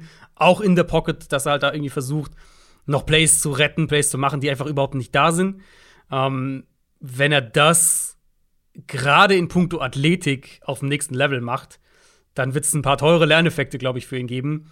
Weil die Athletik ist in Ordnung und das hat im College für ihn funktioniert. Gerade ja vergangene Saison, als sie die Offense ja deutlich mehr um, um das Quarterback-Run-Game auch aufgebaut haben bei North Carolina. Aber das wird sich so auf keinen Fall auf die NFL übertragen. Dafür, die Athletik hat er nicht. Ähm, ich finde, sein Spiel ist teilweise einfach wild in der Pocket, aber auch was Entscheidungen als Passer angeht. Ähm, er, ist, er will halt, ist halt auch viel Playmaker oder versucht halt wirklich Plays zu machen. Pocket-Präsenz, glaube ich, wird, wird noch diszipliniert dann insgesamt auch werden müssen. Mm, und er hat schon, finde ich, auch eine Streuung in seinen Pässen, gerade was, was Overthrows über die Mitte angeht. Also da, finde ich, hab ich, da habe ich doch einige gesehen. Und das ist, er spielt halt so ein bisschen, ich glaube, das, was du bei Malik Willis auch kritisiert hast und, und wo ich auch mitgehen würde, ähm, finde ich, sieht man bei Howell teilweise auch, er spielt so ein bisschen reckless. Ähm, und damit musst du als Team halt das muss dir als Team bewusst sein und damit musst du als Team einverstanden sein, wenn du ihn draftest. Ich finde, Howell hat das Talent oder die Howell hat, hat die Tools, um sich in der Klasse als einer der Besten am Ende herauszustellen. Das kann ich mir mhm. auch sehr gut vorstellen. Irgendwie hat es mich bei ihm gestört. ähm, irgendwie hat es mich bei ihm gestört. Hat seine Spielweise bei ihm hat mich mehr gestört als bei Willis, obwohl Willis noch mal eine ganze Ecke wilder natürlich ist. Aber weil ich halt bei Howell einfach nicht die Top-Tools sehe. Weder athletisch noch was den Arm angeht. Das ist alles gut. Also nicht falsch verstehen, das ist alles gut. Ähm, aber halt nicht auf Top-Level. Und das wird sich in der NFL, glaube ich, noch mehr bemerkbar machen. Gerade so dieser, diese Tendenz bei ihm, sehr aggressiv als Passer zu sein, ohne eben den Top-Arm zu haben, wird, glaube ich, in der NFL zu doch den einen oder anderen Turnover dann führen. Und ja, er ist ein Quarterback, der mir Spaß gemacht hat beim Schauen, wo ich aber einfach Zweifel daran habe, zu wie viel Prozent sich sein Spiel auf die NFL übertragen wird. Wie viel 2020er Tape hast du von Sam Howell noch mal geguckt? Oh, das müsste ich jetzt nachschauen im anderen Dokument. Also es war primär 2021. Ähm, ich habe ein bisschen auf jeden Fall geschaut und wir hatten natürlich letztes Jahr, das war ja das Thema eben, dass wir, dass die Offense äh, Diami Brown, Michael Carter, Javante Williams und Des Newsom alle an die NFL verloren hat. Und ja, das sagst du so, als hätte das jeder auf dem Schirm. Das hast du noch nicht erwähnt, dass richtig, dein Team richtig. einfach seine Offense einfach Murks war und vier NFL-Spieler verloren hat. Aber deswegen meinte ich, ähm, habe ich natürlich letztes Jahr schon einiges von Howell dann gesehen gehabt. Das ist richtig. Und hat er dir 2020 gut gefallen? Äh, ja. Und das war bei vielen ja so der Fall, bei Sam Howell, dass viele mhm. vor der Saison gesagt haben, der wird am Ende des Jahres Nummer 1 Quarterback sein.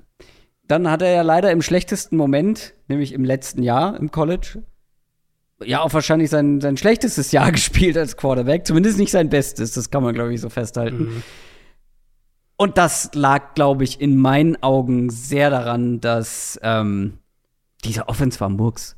Diese Offense wie gesagt, du hast es ja gerade gesagt, Diami Brown, Des Newsom, äh, Javonte Williams und Michael Carter. Vier NFL-Spieler, die einfach aus dieser Offense gerippt wurden. Und wir sprechen hier nicht von Alabama, wo einfach der nächste äh, First-Round-Wide Receiver nachrückt, sondern wir sprechen von North Carolina, wo das vielleicht nicht ganz auf dem Niveau stattfindet. Ja. Und diesen Unterschied, ich finde, wenn man sich Sam Howell 2020 anguckt, mit diesen Playmakern und 2021 ohne diesen Playmaker, das sind zwei andere Quarterback-Prospects gefühlt. Und den, ihm fehlt wirklich die Playmaker-Qualität. Und hat ja quasi sein komplettes Spiel umstellen müssen. Mhm. Natürlich hat er dann immer noch versucht, da die tiefen Pässe zu forcen oder die engen Fenster zu forcen. Aber es hat halt einfach nicht mehr so funktioniert. Und gleichzeitig fand ich, dass diese Offense auch noch mies designt war. Dass die eindimensionell, eindimensionell geworden ist. Dass er, ähm, ja, das waren so viele Run-Pass-Options, das waren so viele Go-Routes. Sogar in beiden Sachen war diese Offense Platz 1 im College, was, was die, äh, die pure Menge einfach ähm, angeht. Das war ein, eindimensional. Und ich finde, er konnte kaum glänzen in dieser Offense 2021 ohne diese Playmaker. Aber jetzt ganz kurz, da muss ich jetzt kurz einwerfen. Mhm. Müsstest du das gleiche Argument nicht bei Malik Willis anbringen? Weil der hatte nie diese Playmaker. Also, wir haben jetzt das gesagt, Howell hatte eine richtig gute Saison 2020, als er vier NFL-Spieler auf seinen äh, Skill-Positions um sich herum hatte. Ja. Und dann hat er vergangene Saison die nicht mehr und hatte eine schlechte Offensive Line. Ja. ja, gut, das ist ja die Situation, die Willis letztlich auch hat. Schlechte Offensive Line und halt wenig Playmaker. Das stimmt. Ich finde aber, dass man bei Sam Howell, wenn er ein gewisses Niveau um sich herum hatte, auch ein insgesamt viel besseres Quarter-Prospect schon gesehen hat. Ein viel weiteres, ein viel besseres Gesamtpaket in meinen Augen. Und zwar, ähm, wenn man so will, Baker Mayfield mit einem mit einem krasseren Arm und ein mobiler Baker Mayfield mit einem stärkeren Arm. Mobilerer Baker Mayfield mit einem stärkeren Arm. Würdest ja, du da grundsätzlich ja, mitgehen? ja, würde ich denke ich mitgehen. Also er hat halt auch Und- diese diese Toughness so ein bisschen, ne, auf der auf der Quarterback-Position. Also ich habe mir Ja. mehrfach, gerade beim, beim 21er Tape, habe ich mir mehrfach gedacht, so krass, der steckt hier einen Hit ein, aber der Ja. steht halt gleich wieder auf, will Plays machen und so. Das, Das ist ist schon so ne- in seinem Spiel drin irgendwo. Das ist auch ein Muskelpaket, der Typ, ne? Mhm. Also, der hat, der ist ähm, nicht besonders groß. Manche würden ja auch sagen, der ist einfach zu klein. Ähm, das, da würde ich widersprechen. Deswegen auch Baker Mayfield, ich glaube, die sind ungefähr gleich groß. Aber der hat richtig Power und der, ich gehe vollkommen bei dir mit, äh, wenn du sagst, seine Art zu laufen wird sich so nicht in die NFL übersetzen lassen. Dafür, das ist, Nee, der ist halt so ein richtig nicht. tougher Runner, aber dafür ist er halt immer noch ein letztendlich ein Quarterback und so wirst du in der NFL nicht mehr laufen können, zumindest nicht mit dem gleichen Erfolg. Das ist jetzt kein mega, mega Top-Athlet, aber trotzdem wird er auch in der NFL mobil sein und ich finde sein, sein Arm gut. Ich finde, ähm, wie gesagt, äh, seine Athletik gut, wenn nicht überragend, aber ich finde gerade die Armstärke ist auf einem auf einem richtig hohen Niveau und gerade 2020 läuft er viel zu früh, viel zu oft. Und ich gehe auch mit, dass ähm, bei der Kritik, dass er nicht mit, mit der Antizipation wirft, die man gerne sehen wollen würde. Er ist so ein bisschen, was ich sehe, das ist da. So, wenn ein Receiver offen ist, dann, dann ist er offen und dann werfe ich. Da muss er ein bisschen cleverer werden, kassiert viel zu viele Sacks. Aber ich finde, dass grundsätzlich ich persönlich habe hier einen potenziellen Downfield-Passer mit sehr guter Armstärke gesehen, der dazu auch noch eine gewisse Mobilität mitbringt und der sich auch noch in vielen Bereichen verbessern muss und vor allem konstanter werden muss in vielen Dingen. Ähm, aber ich finde, gerade wenn man sich das 2020er Tape anguckt, wenn der ein paar Playmaker an die Hand bekommt und auch mal offene Receiver bekommt, dass da schon ein gewisses Potenzial und ein hohes Ceiling zur Verfügung ist. Aber auch hier wieder einer, wo es größere Fragezeichen gibt. Also Armtalent habe ich auf jeden Fall auch positiv. Für mich hat er den drittbesten Arm in diesem Draft. Ähm, trifft Den enge? Fenster. Also Ja. bei mir ist er mindestens mit seinem Arm die Nummer zwei, aber okay. Nee, ah, nee, ich habe ihn auf drei. Ähm, ich mag auch den, den Release, fand ich, sah bei Howell ganz gut aus. Und halt der Deep Ball. Da ist auf jeden Fall auch eben Talent und eben diese, das, was ich bei, bei, bei Willis ja auch positiv gesagt habe, das finde ich, ist bei, bei Howell, es ist halt eine Gratwanderung, aber ich würde es halt auch positiv mit einem Sternchen dran eben erwähnen. Er will halt Plays machen. Er will halt, er, geht, er sucht halt das Big Play, er will ähm, den, den, den tiefen Pass, er versucht den Ball in ein enges Fenster zu kriegen. Er wird es halt in der NFL, glaube ich, so nicht schaffen. Und da mache ich mir halt schon so ein bisschen Gedanken, wenn wir sagen, okay, als Runner, ja, wird er okay sein, aber das wird jetzt nicht sein, das wird nicht der definierende Faktor in seinem Spiel sein, was er als Runner machen kann. Ähm, und der Arm ist, in meinen Augen ist der Arm gut, nicht mehr. Und mit seinem Stil, glaube ich, mit der Art, wie er spielen will, als Passer, jetzt nur als Passer betrachtet, wird er, denke ich, in der NFL Probleme kriegen, weil die Fenster natürlich enger sind, die, die, äh, die Pocket noch mal eine Spur unsauberer wird, der Armwinkel noch mal ein bisschen schwieriger wird. Und das kann er dann, er funktioniert da trotzdem. Also es ist keiner, der jetzt irgendwie zusammenbricht unter Druck oder sowas. Aber ich denke halt, das wird, er wird in der Hinsicht in der NFL auch noch mal limitierter sein. Und deswegen war ich bei ihm halt so ein bisschen, ich habe mir ein bisschen schwer getan, sein Spiel aufs nächste Level zu projizieren. Wo ich jetzt zum Beispiel sagt, bei, weiß ich nicht, bei Pickett ist relativ easy, glaube ich. Was heißt easy, aber im Verhältnis relativ leicht zu sagen, was das für eine Art Quarterback sein wird auf dem nächsten Level. Bei Howell habe ich mich da schwerer getan Ja. und habe einfach Zweifel dran, inwieweit sich sein Spiel aufs nächste Level überträgt. Was hatte ich ja vorhin auch schon gesagt. Und deswegen, Ja, Also das kann ich total nachvollziehen. Ja. Das ist auch kein Safe Bet, aber zum Beispiel sehe ich bei ihm, wenn wir jetzt mal bei, also ich finde Malik Willis und ihn kann man insofern ganz gut vergleichen, weil beide halt Tools mitbringen, die auf NFL-Niveau sind, jetzt schon aber sind. Will ist halt, also in meinen Augen, deutlich bessere Tools. Ja, schon, aber ich finde, dass auch ein Sam Howell einen guten NFL-Arm, eine gute Armstärke mitbringt und dazu halt schon, das hat ihn dann letztendlich bei mir auf Platz 1 bewegt, dass er in seinen Schwächen nicht ansatzweise so einen großen Schritt machen muss in die NFL, wie jetzt zum Beispiel ein Malik Willis. Ich mhm. finde, er ist deutlich näher dran schon. Er wird früher spielen können, ja. ja. Genau, und gleichzeitig finde ich seine Tools nicht so viel schlechter, dass ich sage, okay, ähm, Malik Willis wird nur ein paar Sachen verbessern können und ist weit vor einem Sam Howell beispielsweise, wenn man, verstehst du, was ich meine? Also, dass mhm, die mhm. Transition zur NFL bei einem Sam Howell nicht nur schneller geht, sondern er insgesamt auch schon so viel weiter ist, dass er letztendlich auch in drei Jahren noch der bessere Quarterback sein könnte. Ich sage nicht, dass Malik Willis ja, nicht das, ja. nicht da das Potenzial hat, der bessere ja. am Ende zu sein, aber es muss viel mehr richtig gut laufen, richtig viel mehr äh, verbessert werden. Und für mich hat dann am Ende Sam Howell das beste, den besten Mix aus Potenzial und mhm. jetzigem Können. Ähm, ist für mich der beste Mix, die beste wie soll man sagen, ja, einfach das beste Gesamtpaket in der so, Hinsicht. Ja, ja. ja, für mich war Howell einfach eben in, was ich vorhin gesagt hatte, in der Spielweise, wie er, wie er spielt, war er mir zu wild und zu sehr oder zu aggressiv für das, was ich ihm zutraue auf dem nächsten Level.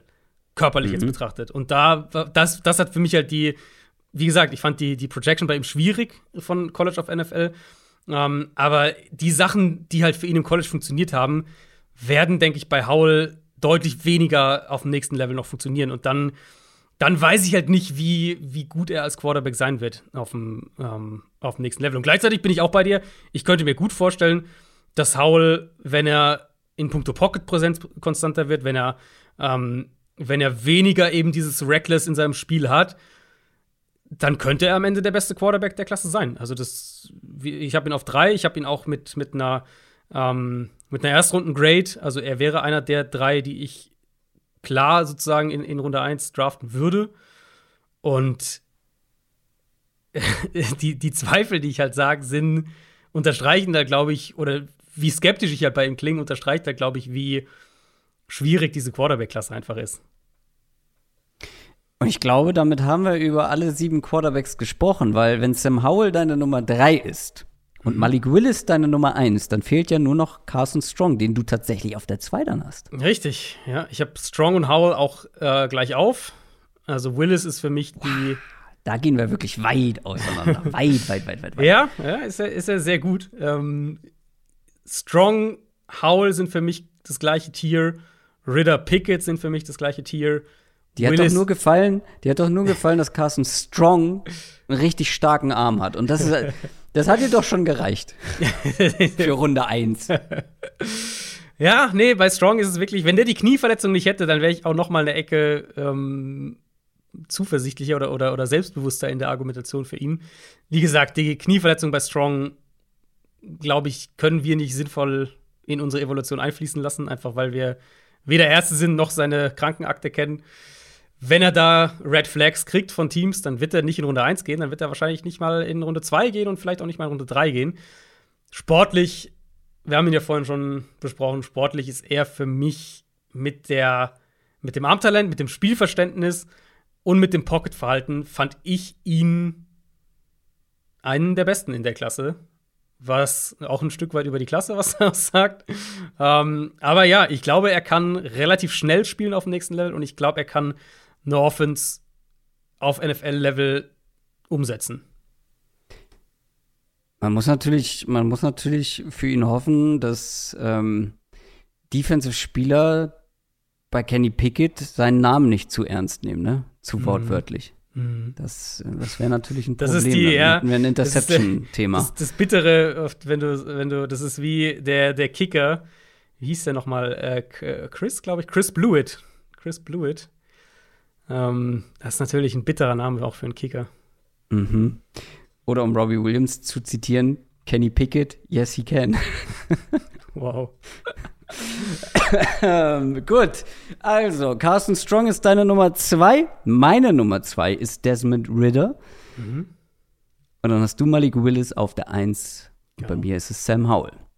Ich glaube, zu meinen, also wie gesagt, ich bin bei Ritter und Howell halt am optimistischsten, dass die Fragezeichen minimiert und teilweise vielleicht wegtrainiert werden könnten und sie dann am Ende die insgesamt beste Mischung aus Potenzial und, und jetziger Qualität haben. Aber ich gehe absolut mit, mit meiner Nummer drei, dass Malik Willis von allen insgesamt das größte Upside mitbringt. Mit seinen, mit seinen Tools. Ja, ich glaube, das würde auch niemand. Ja. Aber ich kann mir nicht vorstellen, dass das jemand anders sehen würde. Wollen wir noch einmal schnell durchgehen? Mhm. Alle sieben Platzierungen, bevor wir unseren Sleeper machen. Also bei mir Bailey Zappi auf der sieben, Carson Strong auf der sechs, Matt Corell auf der fünf, Kenny Pickett auf der vier, auf der drei Malik Willis, auf der zwei Desmond Ritter und auf der eins Sam Howell. Genau, und bei mir auch Bailey Zappi auf der 7. Den würde ich so Ende Tag 2, Anfang Tag 3 nehmen. Matt Corral auf der 6, zweite Runde. Kenny Pickett auf der 5, Anfang zweite Runde bis maximal Ende der ersten Runde. Desmond Ritter, gleiche Range, bisschen positiver Ende der ersten Runde, fände ich bei Ritter angenehmer sozusagen als bei Pickett. Auf Platz 3 habe ich Sam Howell. Den habe ich in der zweiten Hälfte der ersten Runde, genau wie Carson Strong, meine Nummer 2. Und auf Platz 1 dann für mich Malik Willis. Und jetzt haben wir noch jeder einen kleinen Sleeper vorbereitet. Ich würde sagen, weil wir auch schon über die Zwei-Stunden-Marke hinweg sind, machen wir den ganz kurz, weil, ja, wir haben es ja schon gesagt, so richtig, so richtig viel gibt diese Klasse nicht nee, her und dann vor allem nee. nicht in den hinteren Regionen, in den, ja. in den Allein späteren die, die Talking, Runden. also die, die Kandidaten, wo es irgendwie spannend wäre zu diskutieren, sind einfach nicht da so in diesem Draft. Ähm, ich glaube, meinen kann man in ein, zwei Sätzen abhaken, aber ja, ich bin ganz ehrlich, ist mir bei der Combine aufgefallen, positiv aufgefallen. Und das ist Dustin Crum. Mhm. Dustin Crum, Kent State Quarterback. Ähm, der ist ein bisschen zu schmal, eigentlich zu bisschen zu klein, so was man so sich als Prototyp Quarterback vorstellt. Ähm, der hat aber einen, der hat aber einen geilen Arm. Der hat einen richtig krassen Arm. Ähm, der hat zwar auch gleichzeitig eine unfassbare Ausholbewegung. Das ist, hat mehr mit, mit, mit einer Slingshot zu so tun. Katapultmäßig. Ja. ja, so richtig. Also, das musst du erstmal aufladen. Das ist wie in so einem ähm, Arcade-Videospiel, wo mm, du mhm, erstmal den mhm. Schuss aufladen musst, bevor er losgefeuert werden kannst. Aber dann fliegt er halt auch ordentlich weit und mit ordentlich Tempo.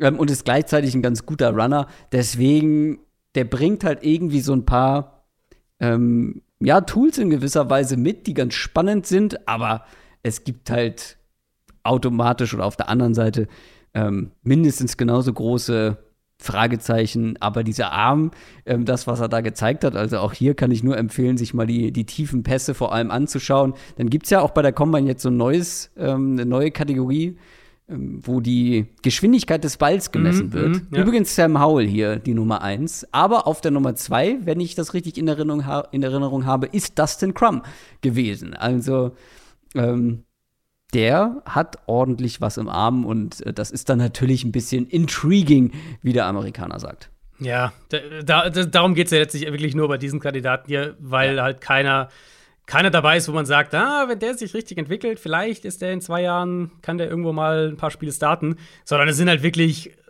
intriguing Backup-Optionen letztlich, um die vielleicht mal hier und da reingeworfen werden könnten und, und die sich vielleicht irgendwie entwickeln können. Da ist der Draft einfach sehr dünn dieses Jahr. Ich habe Skylar Thompson genommen, den Kansas State äh, Quarterback, der ein Ratchet Senior ist, und in seinem Fall bedeutet das, dass er seit 2016 Teil des Teams war. Ähm, hat 2017 vier Spiele absolviert, dann Starter 2018, hatte mit ein paar Verletzungen zu kämpfen, kommt aber trotzdem auf 40 College-Starts und wird dementsprechend allerdings auch schon im Juni 25. Ähm, also der ist exakt ja. einen Tag älter als Sam Darnold, nur dass ihr mal so eine, einen Vergleichswert wow. habt. Skylar Thompson ist aber dafür trotzdem, fand ich, von diesen ganzen Tag 3 Quarterbacks derjenige, der mir am meisten, oder wo ich bei, als ich mir angeschaut habe, am häufigsten gedacht habe, oh, das war irgendwie ein cooles Play, oh, das war irgendwie ein ganz guter Wurf, weil er mit Druck umgehen kann, weil er ein ganz gutes Armtalent hat und eine gewisse Mobilität hat, sodass er eben Plays kreieren kann. Vertikalere Pässe sahen bei ihm ganz gut aus. Und das allein, so diese, diese Punkte allein haben ihn für mich schon so ein bisschen an die Spitze dieser Tag 3 Backup-Kandidaten gebracht, einfach weil er ein bisschen Upside als Playmaker hat. Ähm, und natürlich, natürlich jede Menge Defizite auch in seinem Spiel, klar, sonst, wär, sonst würde ich positiver über ihn sprechen. Angefangen mit der Accuracy, ähm, wo er sehr inkonstant einfach ist, angefangen aber auch mit seinem, mit, seiner, mit seinem Process, wo er viel schneller spielen muss.